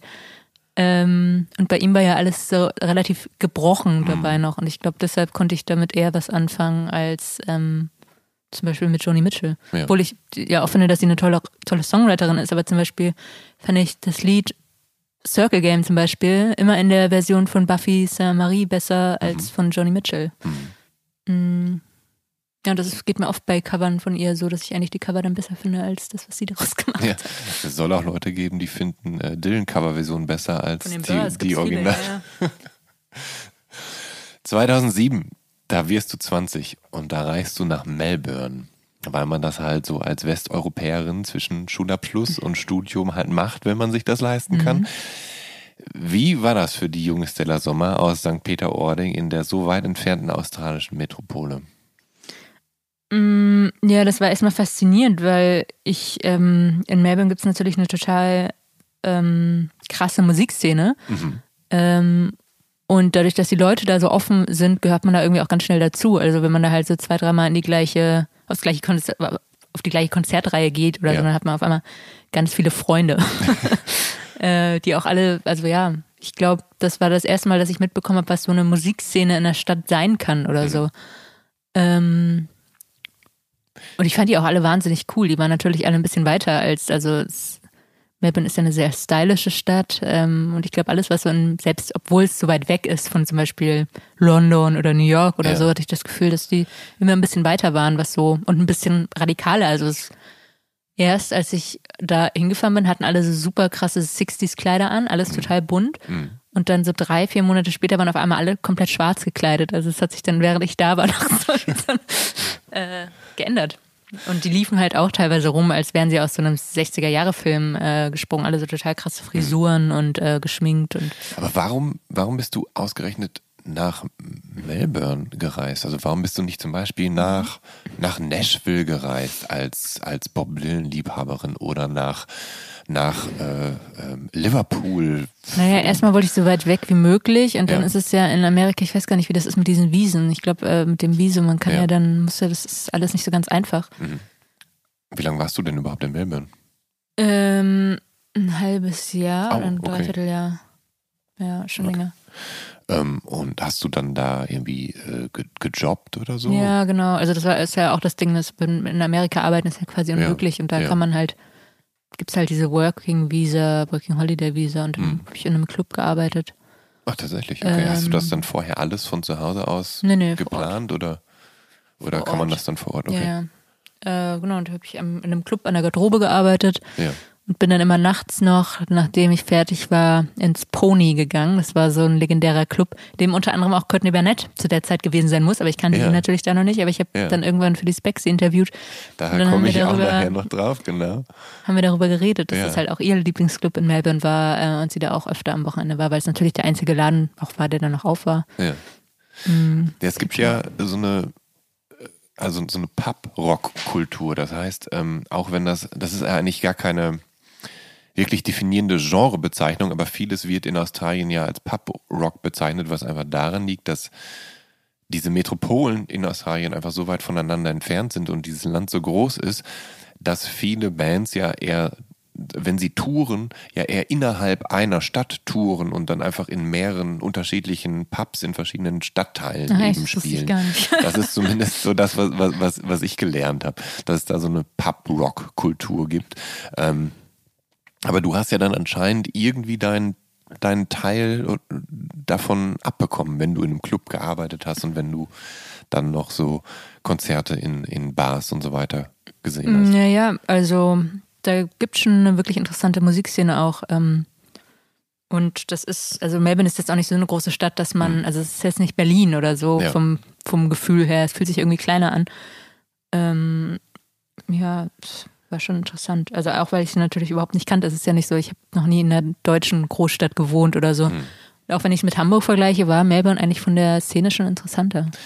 Bist du denn je da in, vor Ort in Australien auf die, in die Gelegenheit gekommen, äh, mal selber irgendwo auf der Bühne zu sitzen und Songs zu spielen? Nee, so oder? weit war ich da auch noch nicht. Das hätte ich mich gar nicht getraut. Und Ja. ich hatte auch nicht das Material oder so. Aber mir hat schon gereicht, das alles so ein bisschen zu beobachten. Ähm, Ja. Hast du, ähm, gibt es Bands, die du dort kennengelernt hast und wo du dir dann auch Platten gekauft hast, die du mit nach Hause genommen hast? mm, Ja, also es gab auf jeden Fall Bands, aber ich habe vergessen, wie die alle hießen. Die hießen alle so ähnlich irgendwie. Es gab, eine hieß auf jeden Fall The Silence, die waren damals relativ bekannt in Perth, glaube ich. Aus Perth, da war ich nämlich auch noch ein paar Wochen. Hm. Ähm, und irgendeine andere Band, äh, die auch relativ groß dann geworden sind, aber ich habe gerade den Namen vergessen. Tame Impala im Ja, Zweifel. irgendeiner, der auch bei Tame Impala spielte, aber dann auch, ja, keine Ahnung. Ich weiß es nicht. Klingt, also man muss halt sagen, die Namen waren alle nicht so Ja. originell, das klang auch alles relativ gleich. Ja. Aber es war damals halt auch alles so ein, so ein bisschen so ein Stoner-Rock. Also, ja, ja. Ähm, nach deiner Rückkehr von der anderen Seite der Welt, da ziehst du 2008 nach Hamburg, ähm, und zwar um zu studieren. Was hast du denn in Hamburg eigentlich dann für ein Studium begonnen? Jura. Jura. Mhm. Aus welcher Ambition heraus das? Naja, so ein bisschen aus Alternativlosigkeit, weil damals waren die, äh, Mas äh, die Bachelorstudiengänge neu und da wurde dann immer gesagt, da muss man auf jeden Fall hingehen bei sowas, weil es eine Anwesenheitspflicht gab. Ja. Und ich wollte ja nicht hingehen, ich wollte ja Musik machen. Und ähm, deshalb kamen irgendwie nur, kamen nur die alten Studiengänge in äh, Betracht. Und das Ja. war einmal Medizin, irgendwas auf Lehramt, glaube ich, war noch auf, ähm, äh, noch nicht auf Bachelor umgestellt und Jura und ähm, Medizin dachte ich, das wird auch schwierig, wenn man nicht hingeht. Jura konnte man so schön strecken. Und wie weit bist du bei Jura gekommen? Ja, ich habe das erste Staatsexamen gemacht. Okay. Und dann, Okay. Immerhin. mhm. Das heißt, du stehst dir als Künstlerin selber bei rechtlichen Fragen selber zur Seite. Äh, nee, das Problem bei dem ersten Staatsexamen ist, es hat nicht so wirklich viel mit der Realität zu tun. Das sind nur Gutachten und so. Also da müsste man wahrscheinlich das zweite noch gemacht haben, Okay. um Verträge lesen zu können. Und, ähm, du lernst aber an der Uni Schlagzeugerin Stefanie Hochmut kennen. nee, Rabea, ja, die, Ach. Die Bassistin lerne ich da kennen, die hat auch Jura studiert. Ah, Entschuldigung, okay, dann äh, hat das Internet mich falsch informiert. Naja, das passiert bei Wikipedia. Man Ja, kann das auch selber ja. nicht ko ähm, korrigieren teilweise. Es ist wirklich schwierig, dagegen anzugehen. Ähm, aber mit Rabea beginnst du dann Musik zu machen. Und zwar, weil ihr einen ähnlichen Musikgeschmack habt. Ich überlege gerade, ich glaube, es war so, dass ich eigentlich mit Stefanie, die habe ich nämlich in der Bar Mutter kennengelernt. Mit Ja. der habe ich zuerst ähm, Musik gemacht. Und dann habe ich Rabea später beim Studium kennengelernt und dann haben wir sie dazugeholt. Ah, okay. Ähm, ich glaube, so rum war das. Ja. Und ähm, wie lief das dann so ab? Ihr hattet lange erstmal gar keinen Namen für Mhm. euer Projekt. War von Anfang an klar, dass es äh, deine Songs sein werden, dass du die Songs schreibst? Ja, eigentlich schon, weil niemand anderes hat Songs geschrieben. Okay. Und äh, ja, wir haben dann uns das erste Mal getroffen am 01.01.2010, glaube ich. Ähm, zu dritt. Mhm. Ähm, und haben geprobt ohne Namen. Und dann haben wir festgestellt, dass es ganz gut lief. Und wir ha- hatten da aber ja schon, also ich war schon zwei Jahre, glaube ich, in Hamburg. Stefanie, glaube ich, schon ein bisschen länger, aber ja auch so ungefähr zwei Jahre. Ähm, sehr viel Zeit in Bars verbracht und waren dementsprechend ganz gut vernetzt. Und Ja. ähm, deshalb fanden die Leute das von Anfang an interessant, ähm, dass wir Musik machen, aber nicht sagen, wie wir heißen. Mhm. Und deshalb gab es direkt so ein gewisses Grundinteresse uns gegenüber und die dachten halt, wir sagen extra nicht, wie wir heißen, äh, einfach um spannender zu machen, aber wir hatten einfach keinen Namen. Also, nee, sagen wir nicht. Aber wenn du, wenn man in Hamburg in, in verschiedenen Bars abhängt, dann hat man ja wirklich tatsächlich äh, im Zweifel das Glück, äh, diverse Hamburger MusikerInnen kennenzulernen, ne? weil viele entweder selbst in den Bars arbeiten oder eben halt irgendwie Stammgäste sind oder so. Also dann läuft man einem Frank Spilker von Die Sterne über den Weg und ähm, einem Peter Tiedeken von äh, diversen Bands. Ähm, wie, ähm, wie war das bei euch? Hast du dann da so, äh, so, so, ein, so ein Netzwerk aufgebaut, Leute kennengelernt? Hast du das Glück gehabt, dass, es, dass du Menschen kennengelernt hast, die dich im Zweifel, also die dich weiterbringen oder gefördert haben oder gesagt haben, pass auf, ich kenne da den und den, äh, wendet euch mal an, an den und den, wenn es um Aufnahmen geht oder wenn es um Label geht oder sowas? Ja, so läuft es in Hamburg. Also ich glaube, die ersten Leute, die wir auch so, oder ich in der Mutter kennengelernt haben, waren auch dann direkt so Christoph Schreuf und Tobias Levin. Und ähm, deshalb haben wir dann, glaube ich, die erste Seven Inch auch mit Tobias Assistent aufgenommen in seinem Studio, als der im Urlaub war. Ja. Ähm,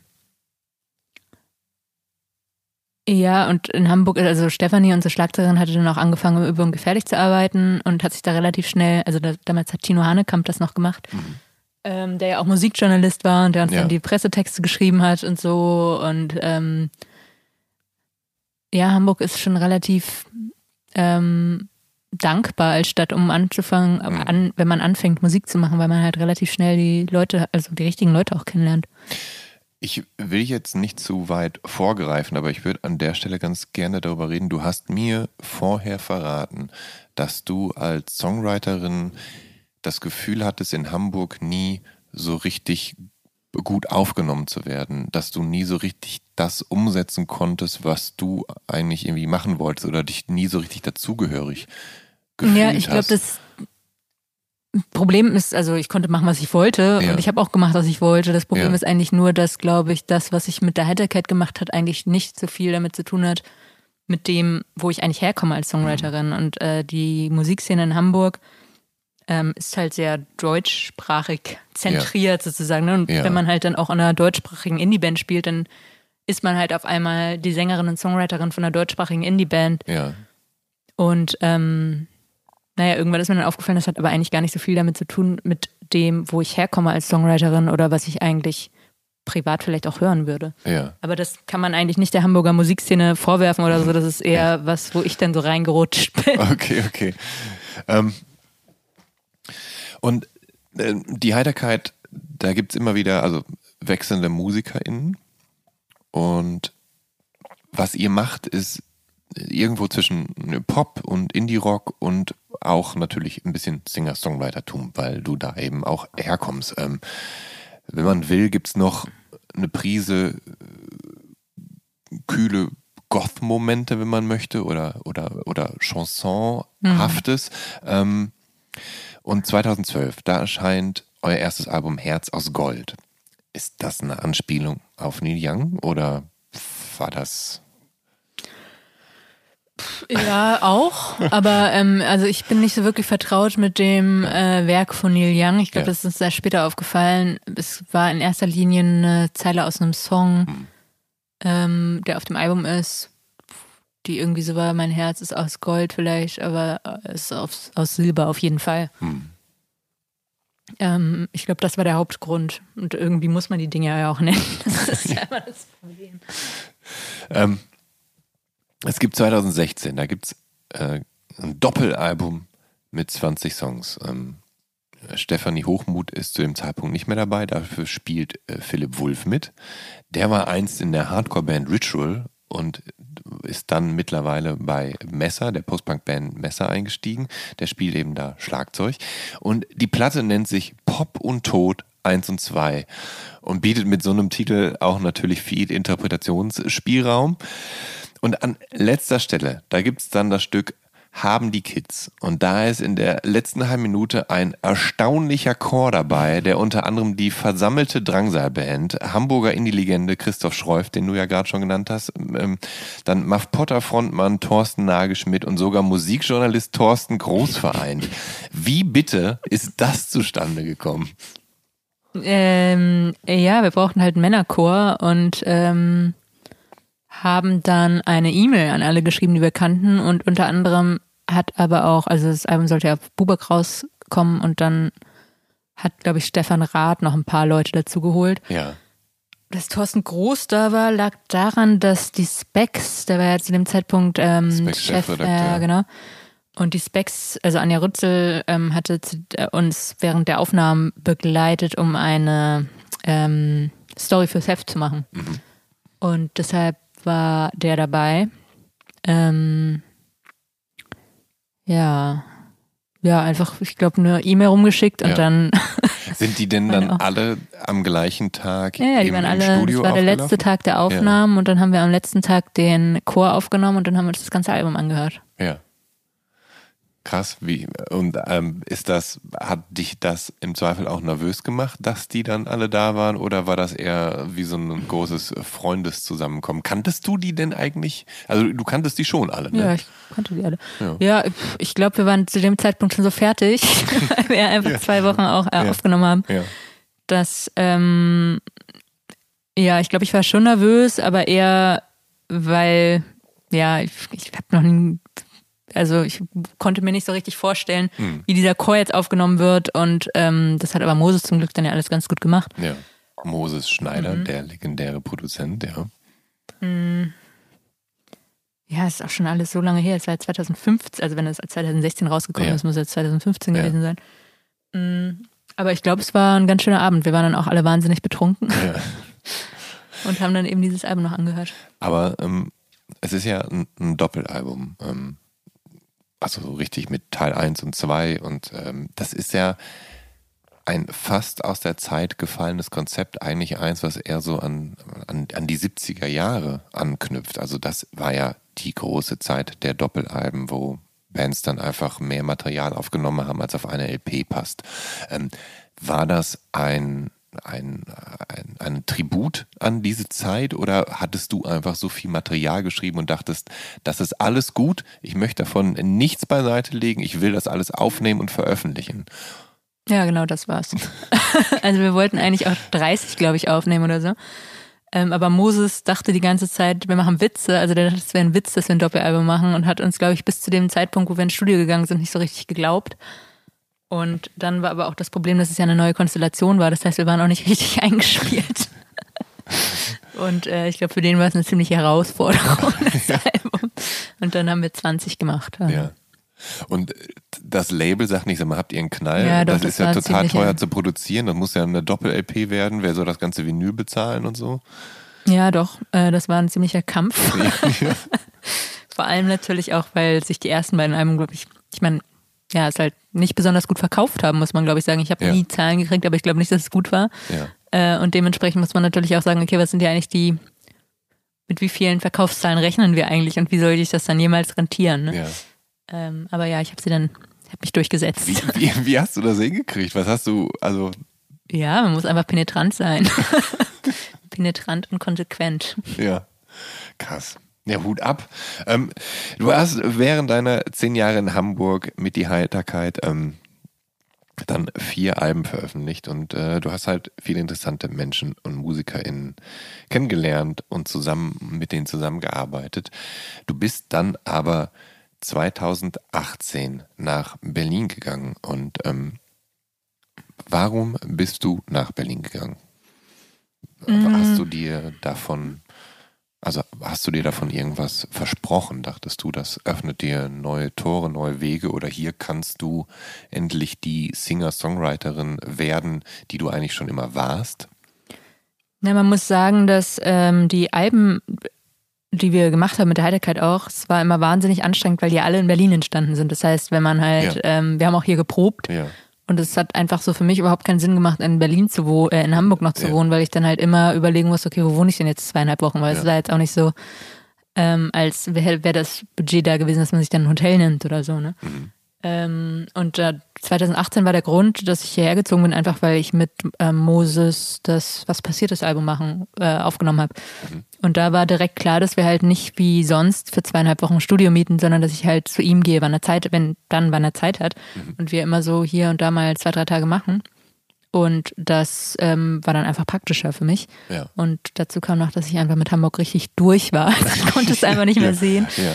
Ist natürlich in Hamburg, hat, spielt sich alles auf einem sehr kleinen Rahmen ab, gerade die mhm. Musikszene oder so. Und wenn man dann so jeden Tag da Wohlersallee runterläuft oder Schulterblatt ja. oder Stresemannstraße, dann kann man es einfach irgendwann nicht mehr sehen. Aber, es, aber, aber das ist doch gerade das, was viele an Hamburg idealisieren, oder? Dass das nicht ganz so ausfranst wie Berlin, dass es äh, Ja, es kann sein, dass man das die ersten zwei, drei Jahre ja. ganz gut findet, aber nach zehn Jahren ist dann auch irgendwann mal so, dass man denkt, ja. so ja, das ähm, das äh, blockiert mich hier zu sehr. Ja. Wie hast du eigentlich äh, Max Gruber von Drangsal kennengelernt? Wart ihr zusammen auf Tour? Hat man euch zusammen gebucht? Ja, ich glaube, ich habe den das erste Mal kennengelernt. Ähm, richtig kennengelernt, als wir irgendwo zusammen ähm, bei Münster gespielt haben, glaube ich, ähm, im Haus Notbeck. Ah ja, da wo auch Muff Potter ihr letztes Album aufgenommen haben. Genau. Und da hat, glaube ich, Hendrik Ostrember eventuell ein Festival organisiert oder so. Irgendwas war, ich habe das schon öfter gespielt oder war da schon öfter, aber ich kriege es, es alles ähm, verschwimmt so ein bisschen. Ja. Hendrik Otrember, Sänger von Messer. Naja, äh, und Autor. Max war Ja. irgendwie krank Ja. und ich habe ihm gesagt, er soll auf keinen Fall eine, ähm, er soll auf keinen Fall Aspirin-Komplex nehmen, weil da stirbt man, wenn man das macht von einem Konzert. Und er hat es genommen und ist umgekippt. und seitdem glaubt er mir. Krass. Ist er auf der Bühne umgekippt oder bevor er auf die Bühne gegangen ist? Ich glaube, Ja. kurz danach. Ja. Es war auf jeden Fall so, dass er sich die anderen Konzerte, die stattgefunden haben, nicht mehr angucken konnte. Aber ich denke, ich glaube, das Ja. ist nur das erste Mal, dass ich ihn gesehen habe, weil ich kannte ihn irgendwie schon vorher, weil der, glaube ich, Praktikant bei, Domino Records war. ich dachte Piers, aber vielleicht war es Domino, ja. war bei Domino. Genau. Und irgendwie ein Pullover von der Heiterkeit wollte oder so. Und ich nehme an, dass ihr beiden euch äh, sympathisch wart, denn ihr habt dann ja die Band ähm, ein, find, wie ich finde, leider sehr kurzlebiges Projekt gehabt namens Die Mausis.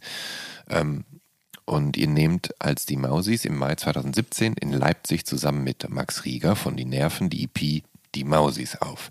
Und das ist äh, akustischer Indie-Jangle-Pop, der zum Teil so ein bisschen den, den Schmelz von The Smith transportiert, finde ich. Ähm, wie ist es dazu gekommen? Mm.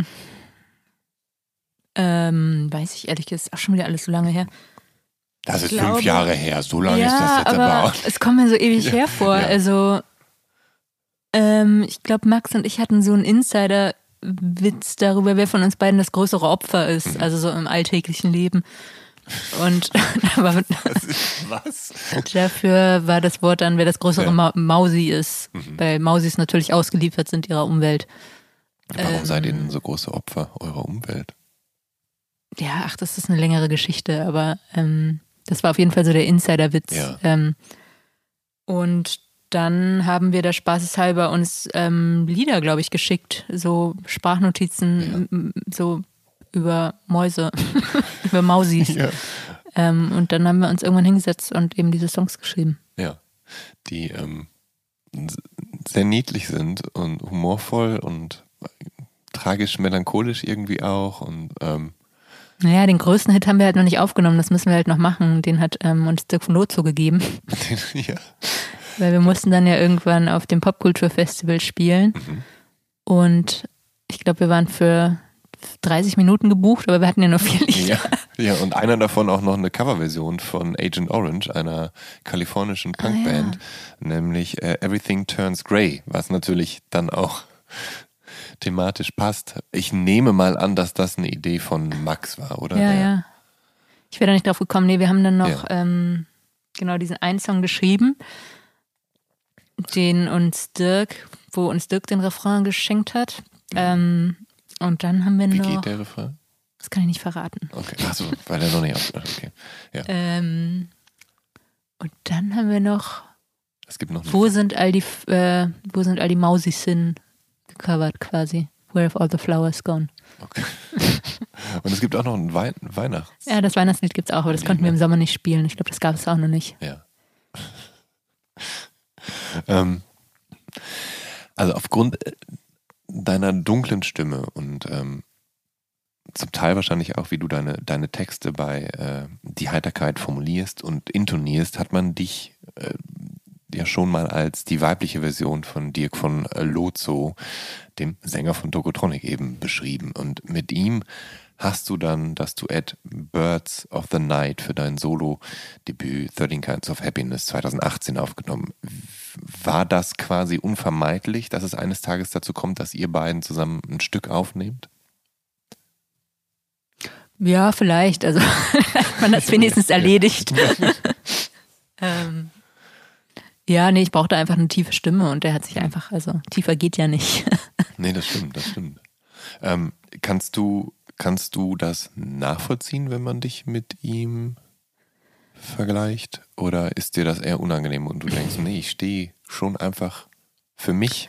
Ich brauche jetzt nicht verglichen zu werden mit dem. Also ehrlich gesagt waren jetzt in den bei den letzten beiden Heiterkeit-Alben war das immer eher so Hildegard Knef, Nico und äh, Marlene Dietrich mhm. und das fand ich dann schon ein bisschen anstrengend, diese ganzen Vergleiche, weil das wirklich als auch seit zwölf Jahren eigentlich die Vergleiche sind, so die ja. einfach permanent bei jedem Album werden diese Namen gedroppt, auch wenn die Musik gar nichts damit zu tun hat. Ja. Ähm, also das mit Dirk, das habe ich schon länger nicht mehr gelesen, den Vergleich. Das macht natürlich, also so die weibliche Version von Tokotronik oder so, kann ich schon irgendwie nachvollziehen, weil wir ja auch zu dritt angefangen haben und ich glaube, die ähm, mhm. Biografien sich auch so ein bisschen ähneln. Ja. Weil Jan und Dirk haben sich ja auch beim Miroa-Studium kennengelernt. Ähm, hast du denn Tokotronic eigentlich gehört? Hatten die einen Einfluss auf dich? Also mhm. gerade auch was so vielleicht das deutsche Texten und so weiter angeht? Also ich habe die erst entdeckt, als ich in Hamburg gewohnt habe, glaube ich. Mhm. Und dann habe ich mir das schon auch alles angehört, weil ich meine, man muss ja auch sagen, dass Tokotronic so eine der wenigen Bands sind, die halt über die ganze Zeit relevant geblieben sind mhm. irgendwie. Ähm, aber ich würde jetzt nicht sagen, dass sie einen Einfluss auf mein Songwriting hatten. Ich glaube, wir sind uns eher sehr ähnlich ähm, in dem, was einen so geprägt hat oder so und dass wir halt beide wahrscheinlich von allen Versionen immer eher die einfachste nehmen, was, was so um Songs geht. Das ne? ist halt schon, es halt sind alles im Kern ja sehr einfache, ja. eingängige Songs. Ja. Um, 2018 da hast du nicht nur dein Debüt-Solo veröffentlicht, sondern warst auch ähm, im Gottesdienst von Nick Cave in der Wuhlheide und zwar ganz vorne mit dabei, also dort, wo er so gerne so ein, ein Bad in der Menge nimmt und auf Tuchfühlung geht. Hast du den Großmeister berührt? Äh, nein. Nein. Aber ähm, ich fand es sehr beeindruckend. Es war, glaube ich, eines der beeindruckendsten. Ich habe den in dem Jahr, glaube ich, zweimal gesehen. Mhm. Ich habe ihn einmal in Hamburg und einmal in Berlin gesehen. Ich weiß nicht, ob es jetzt 2018 bei das war oder ob es aber müsste eigentlich, es war die gleiche das, Tour. Das Konzertfoto, was du auf Instagram gepostet hast, ähm, das ist von 2018. Naja, äh, nee, genau. Ich war da vorher noch in Hamburg auf dem Konzert von ihm und beides, weil ich glaube, Hamburg war drin und ähm, Berlin war das Krasse, dass ja einfach dieser Kessel in der ja. Ruhleide ist. Ja. Ähm, und ich fand es sehr beeindruckend. Ähm, ich glaube, ich wirklich ähm, nachhaltig noch eines der beeindruckendsten, beeindruckendsten Konzerte, auf denen ich ähm, war. Aber ist, ist er denn jemand, den du schätzt? Also auch wenn er ein, ein Musiker neueren Datums ist, aber A, ist er auch aus Australien, das heißt, da gibt es vielleicht die Australien Connection und B, ist er ja auch ein ganz großer Melancholiker und auch dessen, dessen Artworks und so weiter ja auch irgendwie ganz stimmig zu deiner Bilderwelt, zu deinem musikalischen Moodboard vielleicht passen, oder? Ja, also auf jeden Fall, ich fand Nick Cave immer gut. Also jetzt auch nicht alles und ich fand auch, dass man viele Alben nicht so ganz durchhören musste. Ja, ja, ja.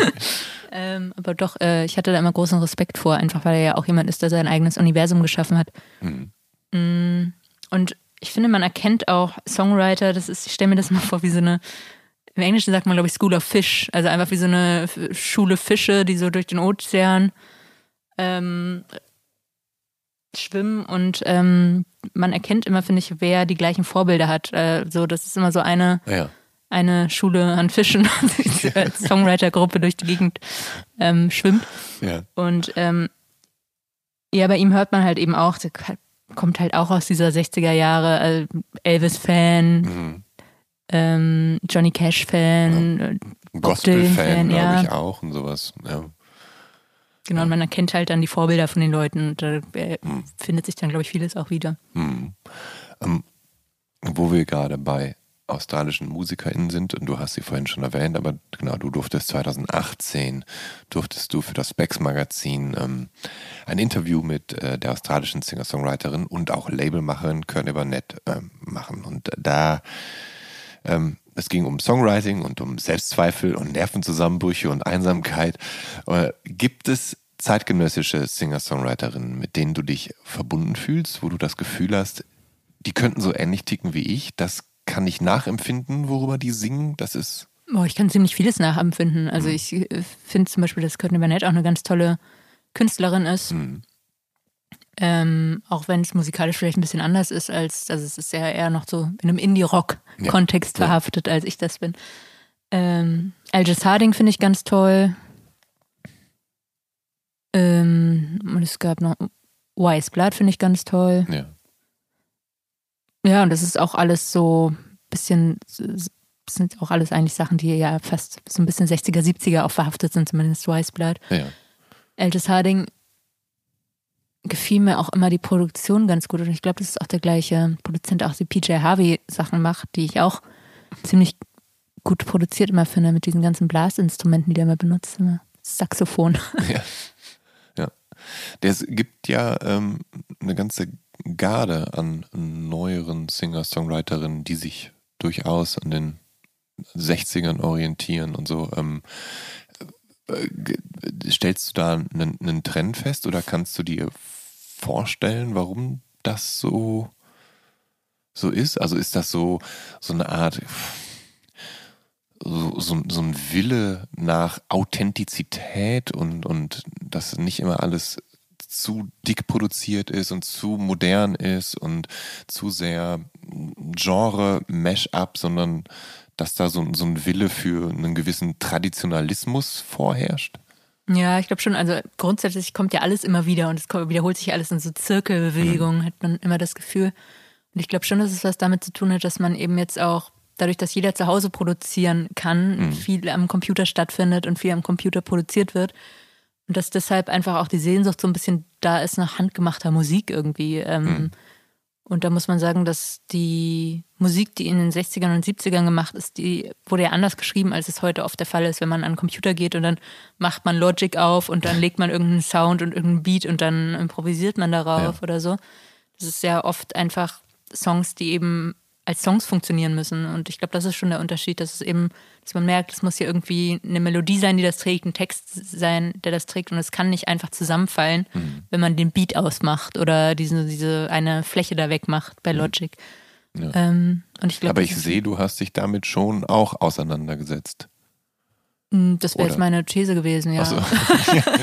also es klingt aber ein bisschen so, als hättest du selber mal, äh, mal Also probiert ja, also oder dich, ich, keine ich Ahnung. wurde schon öfter gefragt Ja. äh, nach dem Stand der Ja. heut, heut, heutigen Musik oder Ja. so und dann muss man ja immer irgendwas sagen und dann legt man sich das dann irgendwie so zurecht. Und ich glaube schon, dass das einfach viel damit zu tun hat, eben, dass viel am Computer einfach selbst gemacht werden kann Ja. und dann braucht es wahrscheinlich einfach irgendeine Gegenbewegung dazu. Ja. Ähm, dass dein aktuelles drittes Soloalbum Silence War Silver Code mit 24 Songs auf Doppel-LP erscheint, das ist schon mal erstaunlich und das zeugt auch von ja, deiner unbändigen Kreativität. Aber äh, so ein bisschen unheimlich finde ich das schon. Also wenn es heißt, dass du sogar äh, 60 Songs für die Platte geschrieben hast, aus denen du dann 24 ausgewählt hast. Wie hast du das gemacht? Also immerhin liegen zwischen der Veröffentlichung des Vorgängers Northern Nights und Silence War Silver Code nur 25 Monate. Das heißt, du musst ja wenigstens jeden Monat zwei Songs ungefähr geschrieben haben. Etwas mehr als zwei Songs sogar. Ja, aber wenn man drüber nachdenkt. Ist das ähm, gar nicht so viel für einen Monat? Ähm, nee, und vor allem hat, also es ist ja, wenn so ein Album rauskommt, Ja. Dann hatte man im Vorfeld ja meistens schon Vorlauf. Also es ist Hm. ja nicht so, dass, ähm, dass man das fertigstellt und dann kommt's raus. Das ist ja aber, meistens. aber wohlgemerkt, es liegen 25 Monate dazwischen, aber Silence War Silver Code muss ja auch erst fertig produziert werden. Und wenn du ins Studio gehst, sind die Songs, stehen die Songs ja auch schon. Genau. Dann wird das produziert, Und dann, dann muss man warten, bis es gepresst werden kann und so genau. weiter. Also das heißt, es sind ja letztendlich nicht zwangsläufig 25 Monate. sogar. Genau, also man muss natürlich Ja. auch sagen, dass es auch ein halbes Jahr dann wieder fertig war, bevor Ja. es rausgekommen Ja. ist und so. Aber letztlich ist es eigentlich nicht so viel und ich glaube, das war auch Nick Cave, der gesagt hat, dass es eigentlich keine fauleren Bastarde gibt als Songwriter. äh, weil wenn man überlegt, dass auf so einem Album meistens dann zwölf Songs sind und dann bringt man so alle zwei, drei Jahre mal ein Album raus, dann Ja. ist das eigentlich nicht so viel. Ja. Ähm, das kann man schon machen. Mhm. Und wie, wie passiert das bei dir mit dem Songschreiben? Also ist, ist das so, dass du, keine Ahnung, morgens aufwachst und eine Idee im Kopf hast und dich dann mehr oder minder gleich mit dem Frühstückskaffee hinsetzt und versuchst, das an der, auf der Gitarre festzuhalten? Oder hast du immer eine, eine Kladde bei dir, wo du notierst, wenn dir eine, eine gute Zeile in den, in den Song, in den Kopf kommt? Oder Ja, ich sammle im Vorfeld meistens ganz viel. Also ich ähm, schreibe mir alles auf und äh, lese dann auch im Vorfeld. Meistens mache ich immer so zwei, drei Monate, wo ich dann wirklich nur lese mhm. und versuche so ein bisschen zu sammeln, was man da so findet. Und ähm, ich versuche mich immer in so eine Situation zu bringen, wenn ich anfange mit einem Album, also ein Album zu schreiben, dass ich dann auch wirklich genug Ideen gesammelt habe, ja. dass man dann erstmal so 10, 15 Sachen erstmal schreiben kann dann kann man immer noch gucken, was fehlt und ob man irgendwas braucht oder so. Aber auf jeden Fall, dass man erstmal in der Situation ist, dass man genug hat, mit dem man arbeiten kann. Aber liest bedeutet, dass du, dass du dann, also dass du halt Literatur liest und wenn mhm. du was liest, was dich inspiriert, dass du dir das dann quasi rausnimmst und für dich umwandelst, dass du damit arbeiten kannst, oder? Genau, das funktioniert bei den englischen Sachen ein bisschen besser als bei den deutschen. Ja, ja, ja. äh, bei Deutsch ist immer ein bisschen schwierig, wo man dann die Sachen findet oder ob man sich tatsächlich auch selbst Gedanken machen muss. Das passiert ja auch manchmal. Gibt es denn Musik, also musikalische AutorInnen, wo im geschriebenen Wort oder in den Sätzen schon so, so, so ein Rhythmus mitschwingt, der sich, der geradezu danach schreit, vertont zu werden? Nee, das ist es eher nicht. Ich glaube, es geht eher darum, dass man Sachen liest, die überhaupt einen Rhythmus haben und mhm. dass man dann so da drin ist, einfach Sachen zu lesen, die so einen Rhythmus haben, dass man selber besser beschreiben kann. Also und dann gibt es manchmal einfach ein Wort, was irgendwas in einem auslöst oder es gibt manchmal irgendeinen Satz, den man findet, wo man denkt, ah, wenn ich jetzt ein Wort austausche und dann noch hier noch das ja. und das ändere, dann ja. kann ich es einfach benutzen. ähm, und ist das so, dass du auch manchmal in Klausur gehst. Das heißt, dass du dann äh, zu deinen Eltern in die Heimat fährst und dann gehst du mit den Hunden spazieren in, an den Dünen, an der Küste und so weiter. Und äh, ist das so, so ein Ort, wo du dich sammeln kannst und wo du dann vielleicht noch konzentrierter arbeiten kannst? Oder funktioniert das überall gleich gut? Mm, ja, ich würde sagen, da funktioniert es nicht so gut, weil ich schon das Gefühl habe, ich muss konzentriert irgendwo sitzen und dann wirklich mich nur darum kümmern. Mhm. Und ähm, wenn ich dann so spazieren gehe und dann macht man so andere Sachen und dann ist irgendwie die Konzentration, ja, es funktioniert nicht so gut. Also man kann zwischendurch funktionieren, äh, spazieren gehen und manchmal funktioniert es auch, dass einem Sachen einfallen, wenn man mhm. spazieren geht, weil Bewegung ja auch manchmal hilft. Mhm. Aber mir, bei mir ist es immer am besten, wenn ich einfach am Schreibtisch sitze und denke, ich mache das jetzt hier. Ich ziehe das jetzt durch. ähm, gibt's denn, also gibt es Momente, wo dir die Kreativität und die Ideen ausgehen oder hast du eigentlich immer irgendwas im, im Kopf, mit dem, über das du nachgrübelst und was nur darauf wartet, dann ausgereift zu Papier gebracht zu werden oder als mhm. Song zu enden? Ich würde nicht sagen, dass die Ideen ausgehen. Es gibt eher Phasen, wo ich einfach keinen Bock habe, mich damit auseinanderzusetzen. Also zum ja. Beispiel, wenn so ein Album wie jetzt gerade rausgekommen ja. ist, dann äh, kann ich mir nichts Schlimmeres vorstellen, als direkt das nächste anzufangen. Ja. Und dann brauche ich immer erst so ein bisschen, also man ist ja dann auch so erschöpft, weil das ja auch so mhm. viel mit einem selbst immer zu tun hat. Und wenn man dann so darüber reden muss und dann macht man sich so angreifbar, weil darüber geschrieben wird. Ja. Und dann hat man alles so gemacht was man halt machen konnte in dem ja. Moment. Und dann kommt das einfach raus und dann ist so plopp. Ja. So jetzt ist draußen jetzt das nächste. Also jetzt ist so. Ja, aber es gibt ja eben viele Künstlerinnen, für die dann eine Platte dann fertig haben und dann dauert es eh noch mal ein halbes Jahr, bis die dann auch wirklich äh, erscheint, dass die dann schon längst wieder mit dem Kopf woanders sind und abgeschlossen haben mit der Sache und sich schon freuen, wieder was Neues an, anzugreifen, weil sie ja, abgeschlossen haben eben. Das ist bei dir dann also nicht so. Du bist hm. dann erstmal so, ah, ich ja, es war schon auch mal so, aber ich habe das Gefühl, dass es jetzt durch Corona auch nochmal anders geworden ist, weil sonst war es halt immer so, dass man eine Platte rausgebracht hat, dann eine Tour gespielt hat und dann konnte man die Sache abschließen. Aber jetzt, ähm, das letzte Album war auch schon so, dass einfach keine Konzerte möglich waren wegen Corona. Mhm. Und jetzt ist ja die Situation mit den Vorverkäufen von den Tickets und so immer noch so ein bisschen angeschlagen, weshalb man halt nicht so wirklich spielt. Mhm. also nur in den Konzert, äh, in den Städten, wo man sich halt, wo man weiß, dass Leute kommen. Ja.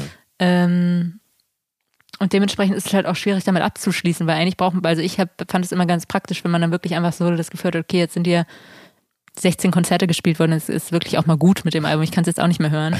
Und so war es jetzt die letzten beiden Male einfach so, dass man das Gefühl hat, okay, es ist jetzt rausgekommen, aber wirklich abgeschlossen habe ich nicht damit, weil die Konzerte ja. noch nicht gespielt sind. So, ja. ähm, und das war eigentlich immer auch ein ganz guter Weg, um das irgendwie für sich so ja, einfach abzuschließen. Mhm. Ähm, du hast gerade schon erwähnt, dass du viel liest, was dich inspiriert für deine Texte. Ähm, und natürlich ist auch Bob Dylan äh, jemand, der wahrscheinlich textlich wichtig für dich war und Wir haben vorhin über Conor Obers gesprochen, auch dass du da äh, viel nachempfinden konntest und so. Ähm, welche MusikerInnen geben dir oder, oder welche Musikerinnen schätzt du denn sehr für ihre Texte? Wer, wer, wer bedeutet dir da sehr viel, abgesehen jetzt von Dylan und Oberst zum Beispiel? Mm. Ja, also ich meine, wir haben ja über viel schon geredet. Ich fand Gordon Lightfoot auch immer ziemlich gut. Mhm, ein äh, Country-Folker. Mhm, aus Kanada. Ja.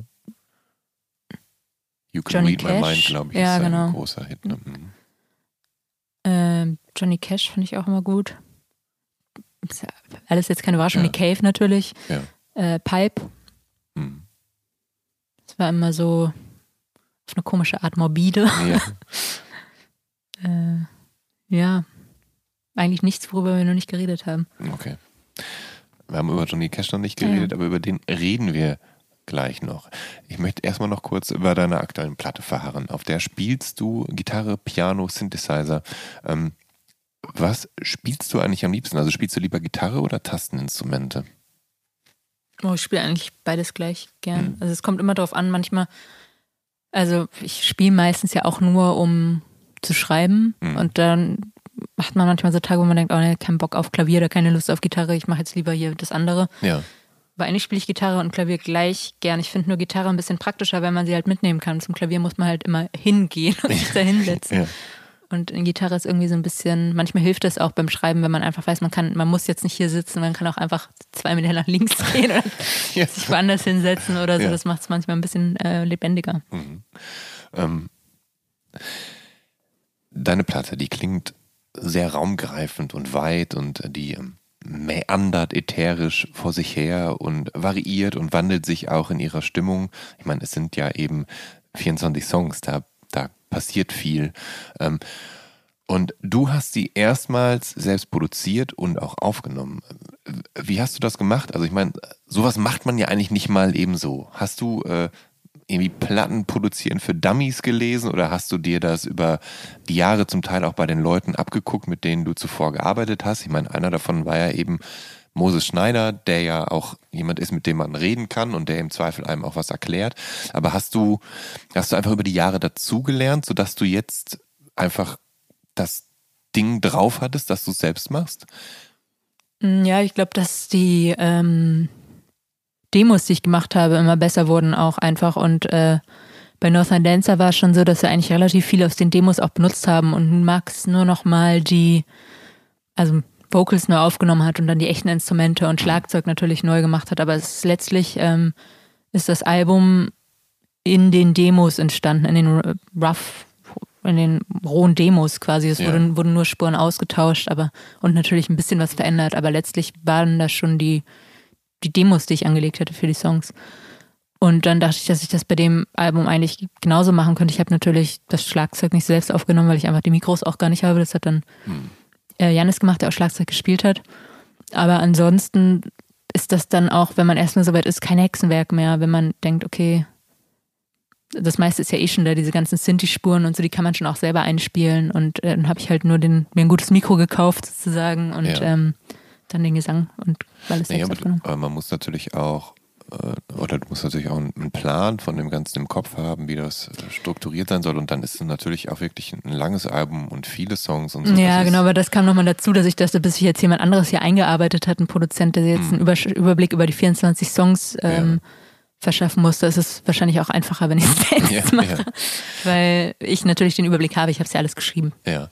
Ähm, hattest du, also es ist ja wieder jetzt ein Doppelalbum geworden ähm, und wir hatten bei der Heiterkeit gab es ja quasi schon mal die Problematik mehr oder minder das, das durchzusetzen und dass du stur warst. Musstest du jetzt wieder stur sein, um das durchzusetzen oder hat man dich jetzt einfach gewähren lassen nach dem Motto, die ist, die ist eh eine, ein, ein, ein Genie, die soll da, die kann das ruhig machen. Das wird Nee, schon. diesmal war es so, die wissen jetzt, dass ich Ja. immer recht habe. Aber ich meine, das ist natürlich wirklich eine, eine Ansage und vor allem weißt du ja von vornherein, das wird ein ganzes Stück Arbeit.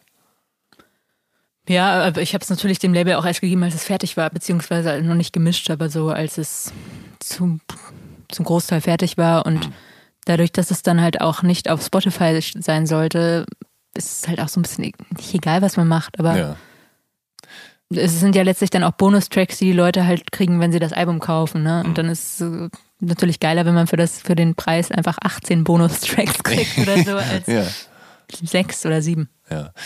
Über die Spotify-Sache reden wir gleich noch. Ich wollte ganz kurz noch eben beim, beim Klang bleiben. Denn ähm, hat, ha- hast du dir für den Klang der Platte, hattest du so eine Art Moodboard im Kopf? Also gibt es Platten, deren Klang du besonders schätzt und die du, die dann irgendwie Vorbild für dich waren, wie du es vielleicht auch gern arrangieren möchtest, klingen lassen möchtest?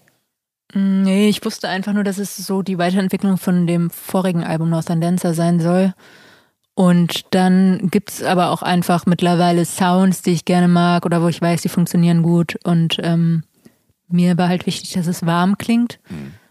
Äh, so warm wie möglich. Und dann ist es halt immer so eine Gratwanderung, wie warm kann es klingen, bevor es halt matschig klingt. Also Es muss halt warm und klar Ja. klingen. Äh, das war mir wichtig. Ähm, einfach damit es auch so eine Welt ist, die einen so ein bisschen einsaugt irgendwie. Das finde ich immer schöner, wenn man dann sowas schön Warmes hat. Ähm, aber es war nicht an irgendeine Platte angelehnt oder so. Ähm, deine Platte gibt es wirklich tatsächlich nicht bei Streamingdiensten, ähm, außer die Songs, die du, Die Singles, die? Singles eben. Ähm, warum das? Damit die Leute tatsächlich die Platte kaufen? Ja, ich hatte von Anfang an, äh, wusste ich, dass ich ein Doppelalbum machen möchte und dass ich das nicht auf die Streamingdienste stellen möchte, weil ich so ein ganz ungutes Gefühl dabei hatte, wenn ich mir so überlegt, okay, jetzt laden wir hier 24, 25 Songs auf Spotify hoch und die Leute können sich einfach so durchklicken. Mhm. Ähm, ich finde, dass dadurch einfach so total auch die Wertigkeit der Musik ähm, verloren geht, weil es wirklich einfach alles immer da. Also Ja. so, du kannst einfach Spotify oder Tidal oder Apple oder so aufmachen und du kannst ja alles immer anhören. Mhm. Und es ist überhaupt kein Geheimnis in irgendwas. Es ist wirklich, ja, einfach schade. Auch gerade wenn man sich so überlegt, okay, die Leute lesen irgendwas über die Platte und dann ist so das erste, okay, mal reinhören. Und dann machst du das einfach sofort und sofort weißt du, wie es klingt. Und das ist zwar auf der einen Seite schön, weil alles halt auch überall vorhanden und verfügbar ist, aber irgendwie verliert es dadurch auch an Zauber. Und ähm, ich wollte nicht, dass die Leute sich einfach so durchklicken können.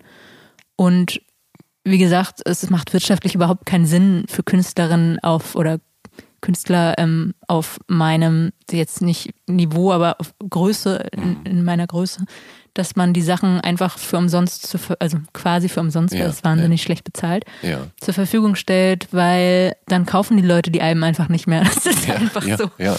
Ähm, und das haben wir wirklich gemerkt, ähm, dass es sich besser verkauft hat als sogar die Heiterkeit-Alben oder so. ja. Ähm, einfach weil es nicht zum Stream freigegeben war. Und da muss man sich wirklich auch. Also es ist ja einfach generell das Problem, dass Musikmachen relativ teuer ist und ähm, es kann fast nichts mehr im Indie-Bereich veröffentlicht werden, ohne gefördert zu sein. Mhm. Ähm, und es gibt nicht so wahnsinnig viele Wege, wie man das Geld wieder reinkriegt. Und ähm, da macht das schon einfach Sinn, dass man dann sagt, okay, dann wird es halt nicht zum Stream freigegeben, weil dann müssen die Leute die Alben kaufen. ja. Und so kann man dann vielleicht auch die Produktionskosten wieder reinspielen. Aber wie äh, setzt man das um? Also ist dann, äh, kümmert sich dann dein Label darum, dass dein Label den Streamingdiensten dann erklärt, ähm, Das muss man denen nicht erklären. Man lädt das ja freiwillig da hoch so, quasi. okay. Also es gibt einen Vertrieb, es gibt Ja. einmal einen ähm, physischen Vertrieb und einmal den Ja. Digitalvertrieb. Und der Digitalvertrieb lädt dann die Singles nur als ähm, Single hoch. Ja, Und das Album wird dann quasi. gar nicht angelegt. Genau. Okay. Hm. Wie hörst du denn eigentlich am liebsten Musik? Also was ist dein, das Medium deiner Wahl? Ja, also ich höre sehr wenig Musik.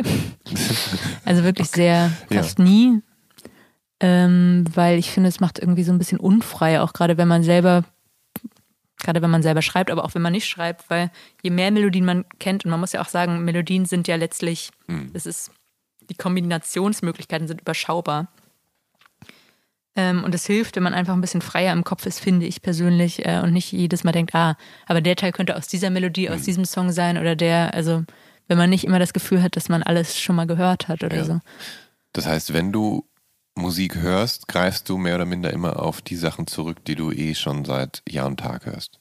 Mm, nee, also ich höre schon in viele Sachen auch rein, aber ich höre es, ähm, ich höre es nicht in meiner Freizeit. Also es ist Ja. jetzt nicht so, dass ich denke, oh, ich entspanne mich jetzt mal auf der Couch und mache irgendwie ein Album Ja. an, sondern wenn, dann höre ich mir das schon gezielt an und ähm, mache dann auch nichts anderes nebenbei. Mhm. Also keine Ahnung, ich gucke zum Beispiel immer noch total gerne Konzertvideos auf YouTube. ja, ja. so Elvis in Vegas oder so kann ich mir wirklich ähm, richtig gut oft reinziehen. Aber ähm, dann gucke ich mir halt auch nur dieses Ja. Video an.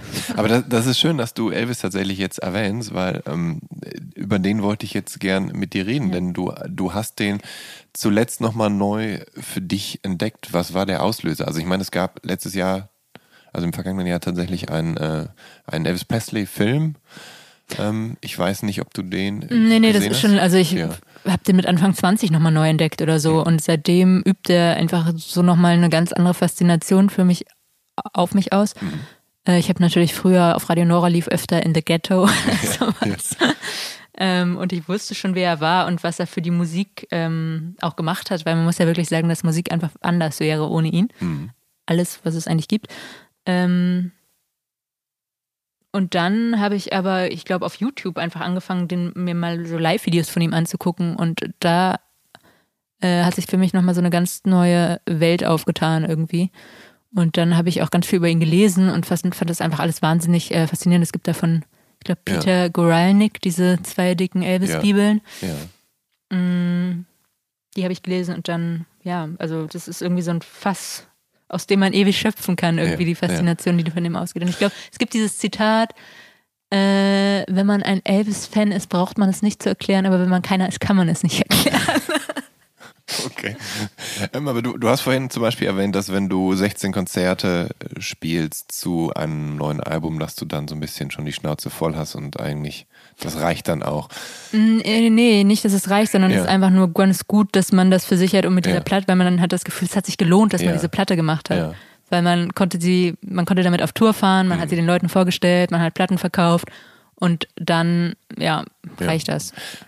Und Elvis ist ja aber dann fast genau das Gegenteil. Da reicht's ja nie. Also selbst wenn er zum Teil natürlich von seinem Manager auch dazu gezwungen wurde, aber der war ja ein fürchterlicher Working Man, der immer da war, um zu performen und Ja, der war halt zweimal Entertainer, der war ja kein Ja. Songwriter in dem Ja. Sinne. Man muss natürlich auch Nee, sagen, Songwriter war er wirklich nie. Stimmt. äh, also hat er einfach keinen, ja, ich glaube bei ein paar, also er hat viele Writing Credits, Mhm. aber ich glaube, der hat bei relativ wenigen Liedern überhaupt geschrieben. Ähm, naja, es ist einfach eine andere Art und andere Ära von Entertainer Mhm. und man muss dann natürlich aber auch sagen, dass der einfach auftreten musste, um das Geld reinzubringen, was die da die ganze Verpulvert Zeit haben. zusammen verpulvert haben. Ja. Aber mir geht's auch bei Elvis, ich weiß nicht, es ist eher so eine das, was er wird, wenn er auf die Bühne tritt oder so. Das ist gar nicht so unähnlich von Nick Cave, dass man wirklich das Gefühl hat, okay, das ist ja jetzt überlebensgroß, was da stattfindet. Also es ist kein, es ist fast nicht mehr menschlich, Ja. diese Art abzuliefern. Ne? Also Ja. Es ist wirklich so, auch wenn Nick Cave auf die Bühne kommt, das merkt man sofort, dass sich was geändert hat. Also es, ist, es kann man, egal wo man steht, man, man muss es mitkriegen. So, das ist so eine Aura. ja. Die Gottwerdung. Ja, genau. Aber ja, ähm, ich äh, denke auch, dass das einfach, also dass da, dass der mehr mit einem macht und einen tiefer berührt und dass der äh, so komplett aufgeladen. Ne? Ja. Das ist wirklich so, als wäre da irgendwie, als hätte der so viel ähm, Bewunderung und Zeit seines Lebens eingeheimst, als dass das, dass das so leuchtet oder Ja. strahlt oder so. Es ist ja auch so, äh, ich weiß gar nicht, wer das gesagt hat, aber wenn man wirklich viel Zeit investiert in das, was man sein, in das, was oder wer man sein möchte, dann wird man das. Mhm. Und ich glaube, na, Elvis hatte ja immer den Traum, glaube ich, dass er ein Superhero ist oder sowas. Ja. Und ich, das ist er dann wahrscheinlich geworden. Ja. Ähm, du kannst dir ja mal diesen Film anschauen, falls du den noch nicht gesehen hast. Elvis. Ja, den, Ja, ja, den kenne ich. Ach, den, okay. Hast du den gesehen? Ja, ja, ich habe den gesehen. Was hältst du davon? Mm, ja, also ich fand den Film gut. Mhm. Aber ich glaube, ich bin so eine der wenigen, die halt äh, aus, also ich fand so ein bisschen eindimensional in der Darstellung von ihm als Person. Ich fand, er ist die ganze Zeit mit so einem zerknitterten Gesichtsausdruck Ja. rumgelaufen. Ja. Und meistens ist die Wahrheit ja schon auch vielschichtiger als das, also das kann man natürlich auch nicht in einem Film das ganze Leben oder die ganze Vielfältigkeit einer Person Ja. darstellen. Aber ich finde dadurch, dass sie damit äh, losgezogen sind, genau ihn jetzt ins richtige Licht zu rücken oder so, oder die Geschichte nochmal anders zu erzählen, da fand ich sie so ein bisschen fast deprimierend. Ja, also ich bin, ich bin da bei dir. Was ich finde, was dem Film gut gelingt, ist seine Faszination für die schwarze Musik ja, ja. Die Geschichte einfach dahinter, ne? Und auch äh, rüberzubringen und zu sinnbildlichen, was für eine Wirkung der auf der Bühne gehabt haben mhm. muss und wie das gewesen sein muss, wenn man ihn dann plötzlich, wenn man plötzlich zum ersten Mal sowas sieht, ja, ja. was es auch so noch nie gegeben. Es ist auf jeden Fall ein guter Film. Also ja, ich finde auch, dass die Musik toll ist und ich finde auch, dass das äh, Stage, äh, Set-Design toll ist mhm. und so. Und es hat auch gute Momente. Ich fand nur einfach, dass ähm, Elvis als Person so ein bisschen eindimensional gewirkt hat. Ja. Ähm, und die Geschichte halt manchmal ein bisschen zu sehr vereinfacht war vielleicht. Und was ich komisch fand, ich finde, Austin Butler ist ja ein gut aussehender Typ mhm. und Elvis ist ein gut aussehender Typ, mhm. aber ich finde, Austin Butler als Elvis hat überhaupt nicht gut ausgesehen. Das sah einfach so ganz komisch aus. Okay, ja, ähm, ja, vielleicht. Ja, ich, also Austin Butler ist wirklich ein gut aussehender Typ, ähm, das stimmt. Ähm, aber, naja, kann, vielleicht liegt es aber auch an den, an den Klamotten, die Elvis so getragen hat, oder? Ich weiß Nee, ich finde das Gesicht auch so ganz ja. komisch äh, ja. Hm, naja. ähm, aber passend zu, zu Elvis, der, der dich in den letzten Jahren begleitet hat, hat dich auch tatsächlich äh, Johnny Cash in den letzten Jahren ähm, begleitet. Und du magst Country, also auch gerne, glaube ich, oder? Nicht nur. Ja, also ja. Johnny Cash hat mich eigentlich, seit ich denken kann, ja. ist, ähm, schon immer begleitet. Da war es jetzt nicht so, dass es nochmal einen neuen Peak an Interesse gab oder so. Aber ist das so, dass ist das dann so die American Recordings Phase oder ist das schon die, die gesamtheitliche Phase von Johnny Cash? Ich meine, also, ja, das ist auch so ein. Es gibt natürlich furchtbare Phasen auch in dessen Gesamtwerk, aber er hat ja auch, weiß nicht, wie viele Alben hat er aufgenommen? Über 80, über 100? Hm, ja, viele. Ja, viele. äh, nee, ich finde einfach, dass auch so ein Leben ist, was mhm. äh, einfach ein Lebenswerk, was der geschafft hat, ein eigenes Universum auch, nur dass eben sein Universum irgendwie noch anders mit der Wirklichkeit verknüpft ist als ähm, zum Beispiel jetzt bei Nick Cave oder ja. so. Ähm, ähm, und ich mag die frühen Alben und ich mag natürlich auch die American Recordings, aber ähm, irgendwie mag ich auch die Vorstellung, dass Johnny Cash einfach so ein Typ war, der dann eben durch die Gefängnisse getingelt ist und da irgendwie einfach versucht hat, sein hartes Leben zu vertonen. Ja. Und ähm, ja, ich mag die Karriere, glaube ich, als Ganze. Ja, du magst, ich habe den Eindruck, du magst schon auch so diese Künstler, die einfach die ganz großen Geschichten erzählt haben, oder? Ich meine, Johnny ja. Cash, Bob Dylan, Beatles, äh, äh, Elvis Presley, ich meine, das sind ja die, diejenigen, die auch wirklich Dinge umgeschmissen haben, die ja, also die ja zu Popkultur-Ikonen geworden sind. Ich finde es ich finde es schön, dass du dich von, gerade von denen so, so mitreißen lässt und das auch so zu schätzen weißt, was die eigentlich ge geschafft haben, dass die für ja, dich nicht nur irgendwie so. irgendwie immer Leute, wo man denkt, okay, das ist jetzt gar nicht mehr so menschlich. Das ist fast, also wie gesagt, das hat was ausgelöst, mit dem man nicht rechnen konnte oder ja. so. Du hast auch in den letzten Jahren, ähm, also in den letzten zehn Jahren, ähm, äh, haben sich so, was deine Hörgewohnheit angeht, hast, du viele äh, klassische Folk-Sängerinnen und Country-Sängerinnen ähm, angehört, die du früher einfach nicht kennengelernt hast. Magst du mich da ganz kurz mal aufklären, wen du denn so für dich entdeckt hast aus in den letzten Jahren und wen du so vorher nicht Naja, zum Beispiel Gordon Lightfoot war ja. so ein Beispiel oder ähm, Judy Sills mhm. ähm, ja. oder Marian Faithful ist zum Beispiel auch an mir vorbeigegangen. Kings sind an mir vorbeigegangen. Ähm, The Ro Roaches. Mhm, genau, die drei Schwestern, ne? Ja. ja. Äh, es gibt auf jeden Fall noch viel. Ähm, Bist du denn dann so, dass du dann äh, dich gelegentlich bemühst, da auf Entdeckungsreise zu gehen, so nach dem Motto, okay, ähm, jetzt kenne ich Judy Sill, aber wer hat denn vielleicht so ähnlich geklungen wie sie? Oder von wem hat die sich denn beeinflussen lassen? Oder wen hat die wiederum beeinflusst, dass du versuchst, so das zu verknüpfen, um so ein genaueres Gesamtbild Ja, schon ab und zu, aber also mh, mm, es passiert mir auf jeden Fall, dass ich dann denke, ah ja, hier, aber ich habe mhm. das Gefühl, dass ähm, mein Wissen, was so die 60er und 70er Jahre ist, mittlerweile so, mhm. ich will nicht sagen ausgereift ist, aber das meiste kenne ich dann halt auch einfach, also ja. ähm, mittlerweile. Ich, ähm, auch diese ganzen The Roaches oder so, das kannte ich vorher auch, aber ich wusste es nicht zu schätzen. Also manchmal ja. muss man einfach in der richtigen Stimmung sein, um ja. sich die Sachen nochmal anzuhören oder so.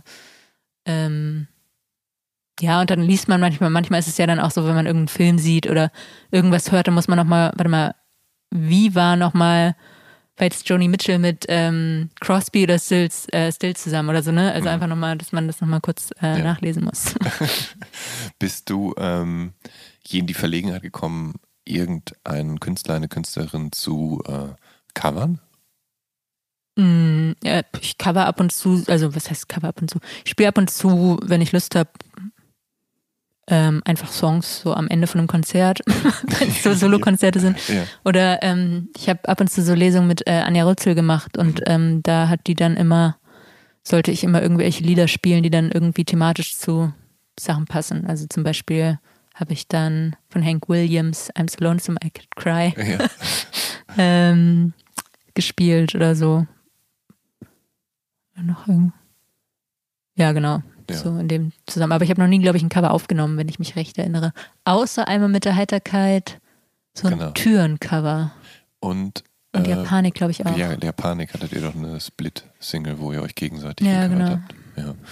Ähm, lass mich abschließend fragen. Du hast halt für dein aktuelles Album all diese vielen Songs geschrieben, die zum Teil ja jetzt keine Verwendung gefunden haben. Und nun ist Silence War Silver Code seit dem 25. November 2022 raus ähm, und eben jetzt schon eine Weile im Kasten. Ähm, und hast du seitdem schon an neuem wieder gearbeitet oder bist du gerade in so einer in so einer Ruhephase? Und was passiert mit all diesen Songs, die du nicht verwendet hast? Also landen die jetzt einfach auf Demokassetten und werden nicht mehr angerührt oder oder gibt es da so Momente, wo du denkst, ach, da könnte ich nochmal reinhören und vielleicht kann ich das nochmal schleifen, umarbeiten? Ja, also es gibt bestimmt ein paar Songs, die ich noch für irgendwas benutzen werde. Es, man muss ja auch mal sagen, so der Bogen von so einem Album, das hat dann oft gar nichts damit zu tun, ob der Song an sich jetzt gut oder schlecht ist, sondern einfach nur, wo sollen wir den jetzt noch hintun? Weil, also man muss es ja schon auch am Stück irgendwie hören können. Und ja dann gibt es manchmal einfach keinen Platz für einen bestimmten Song, obwohl der gar nicht so, obwohl der auch gut ist oder so. Ja. Das heißt, ähm, da sind bestimmt noch ein paar Sachen dabei, die man benutzen kann. Ähm, aber nee, im Moment bin ich eigentlich in der Ruhephase. Ich habe noch nicht, noch nicht wieder Lust, was Neues zu machen. Ja, ja. Und äh, ich muss das dann wirklich mal so aussitzen, dass ich mich dann wirklich so doll ja. langweile, bis ich dann wirklich, bis es gar nicht mehr geht, wo man dann sagt, okay, so, jetzt fange ich mal an zu lesen. Wobei du dann natürlich mit den Songs, die nicht verwendet wurden, ja auch so ein, so ein Streaming-Dienst-Trigger-Dinge äh, Ding machen könntest. Also du könntest ja potenziell die Songs, die keine Verwendung gefunden haben und auch nicht auf der Platte sind, dann ja immer mal gelegentlich veröffentlichen und damit ja dann auch in diesen in so Single-Algorithmen es schaffen oder sowas. Ja, das Problem ist nur, dass Spotify für mich einfach oder diese ganzen, mhm. diese ganzen Algorithmus gesteuerten Sachen, die funktionieren für mich einfach gar nicht. Ich ja. komme da einfach nicht in Playlisten mit Reichweite rein, mhm. ähm, weil die Musik, glaube ich, einfach nicht der Verwendungslogik oder, oder so ja. entspricht. Und ähm, dementsprechend verdiene ich damit auch einfach kein Geld. Also selbst die Singles äh, haben so auf Spotify, so ich glaube die meisten um die 25.000 Streams, vielleicht 30.000 und das sind 100 Dollar. Ja. Und das ist so, davon kann man das Lied gerade mal mastern lassen. Ne? Verstehe. Ähm, liebe Stella, vielen Dank für das schöne Gespräch. Ja, vielen Dank für die Einladung. Ich sehr gefreut. Liebe Zuhörerinnen und Zuhörer und alle dazwischen, wenn ihr auf dem Laufenden bleiben wollt und Neugierde hegt, in welchem Umfeld die Gespräche entstanden und wie fotogen meine, meine Gegenüber sind, sollte idealerweise den Instagram-Kanal des Visions oder Mint-Magazins abonnieren oder einfach meinen persönlichen unter Jan Schwarzkamp oder vielleicht gar alle drei, das schadet ja nicht. Bleibt gesund und dann hören wir uns hoffentlich zur nächsten Episode von der Sonntag meines Lebens wieder. Bis dahin, euer Jan Schwarzkamp.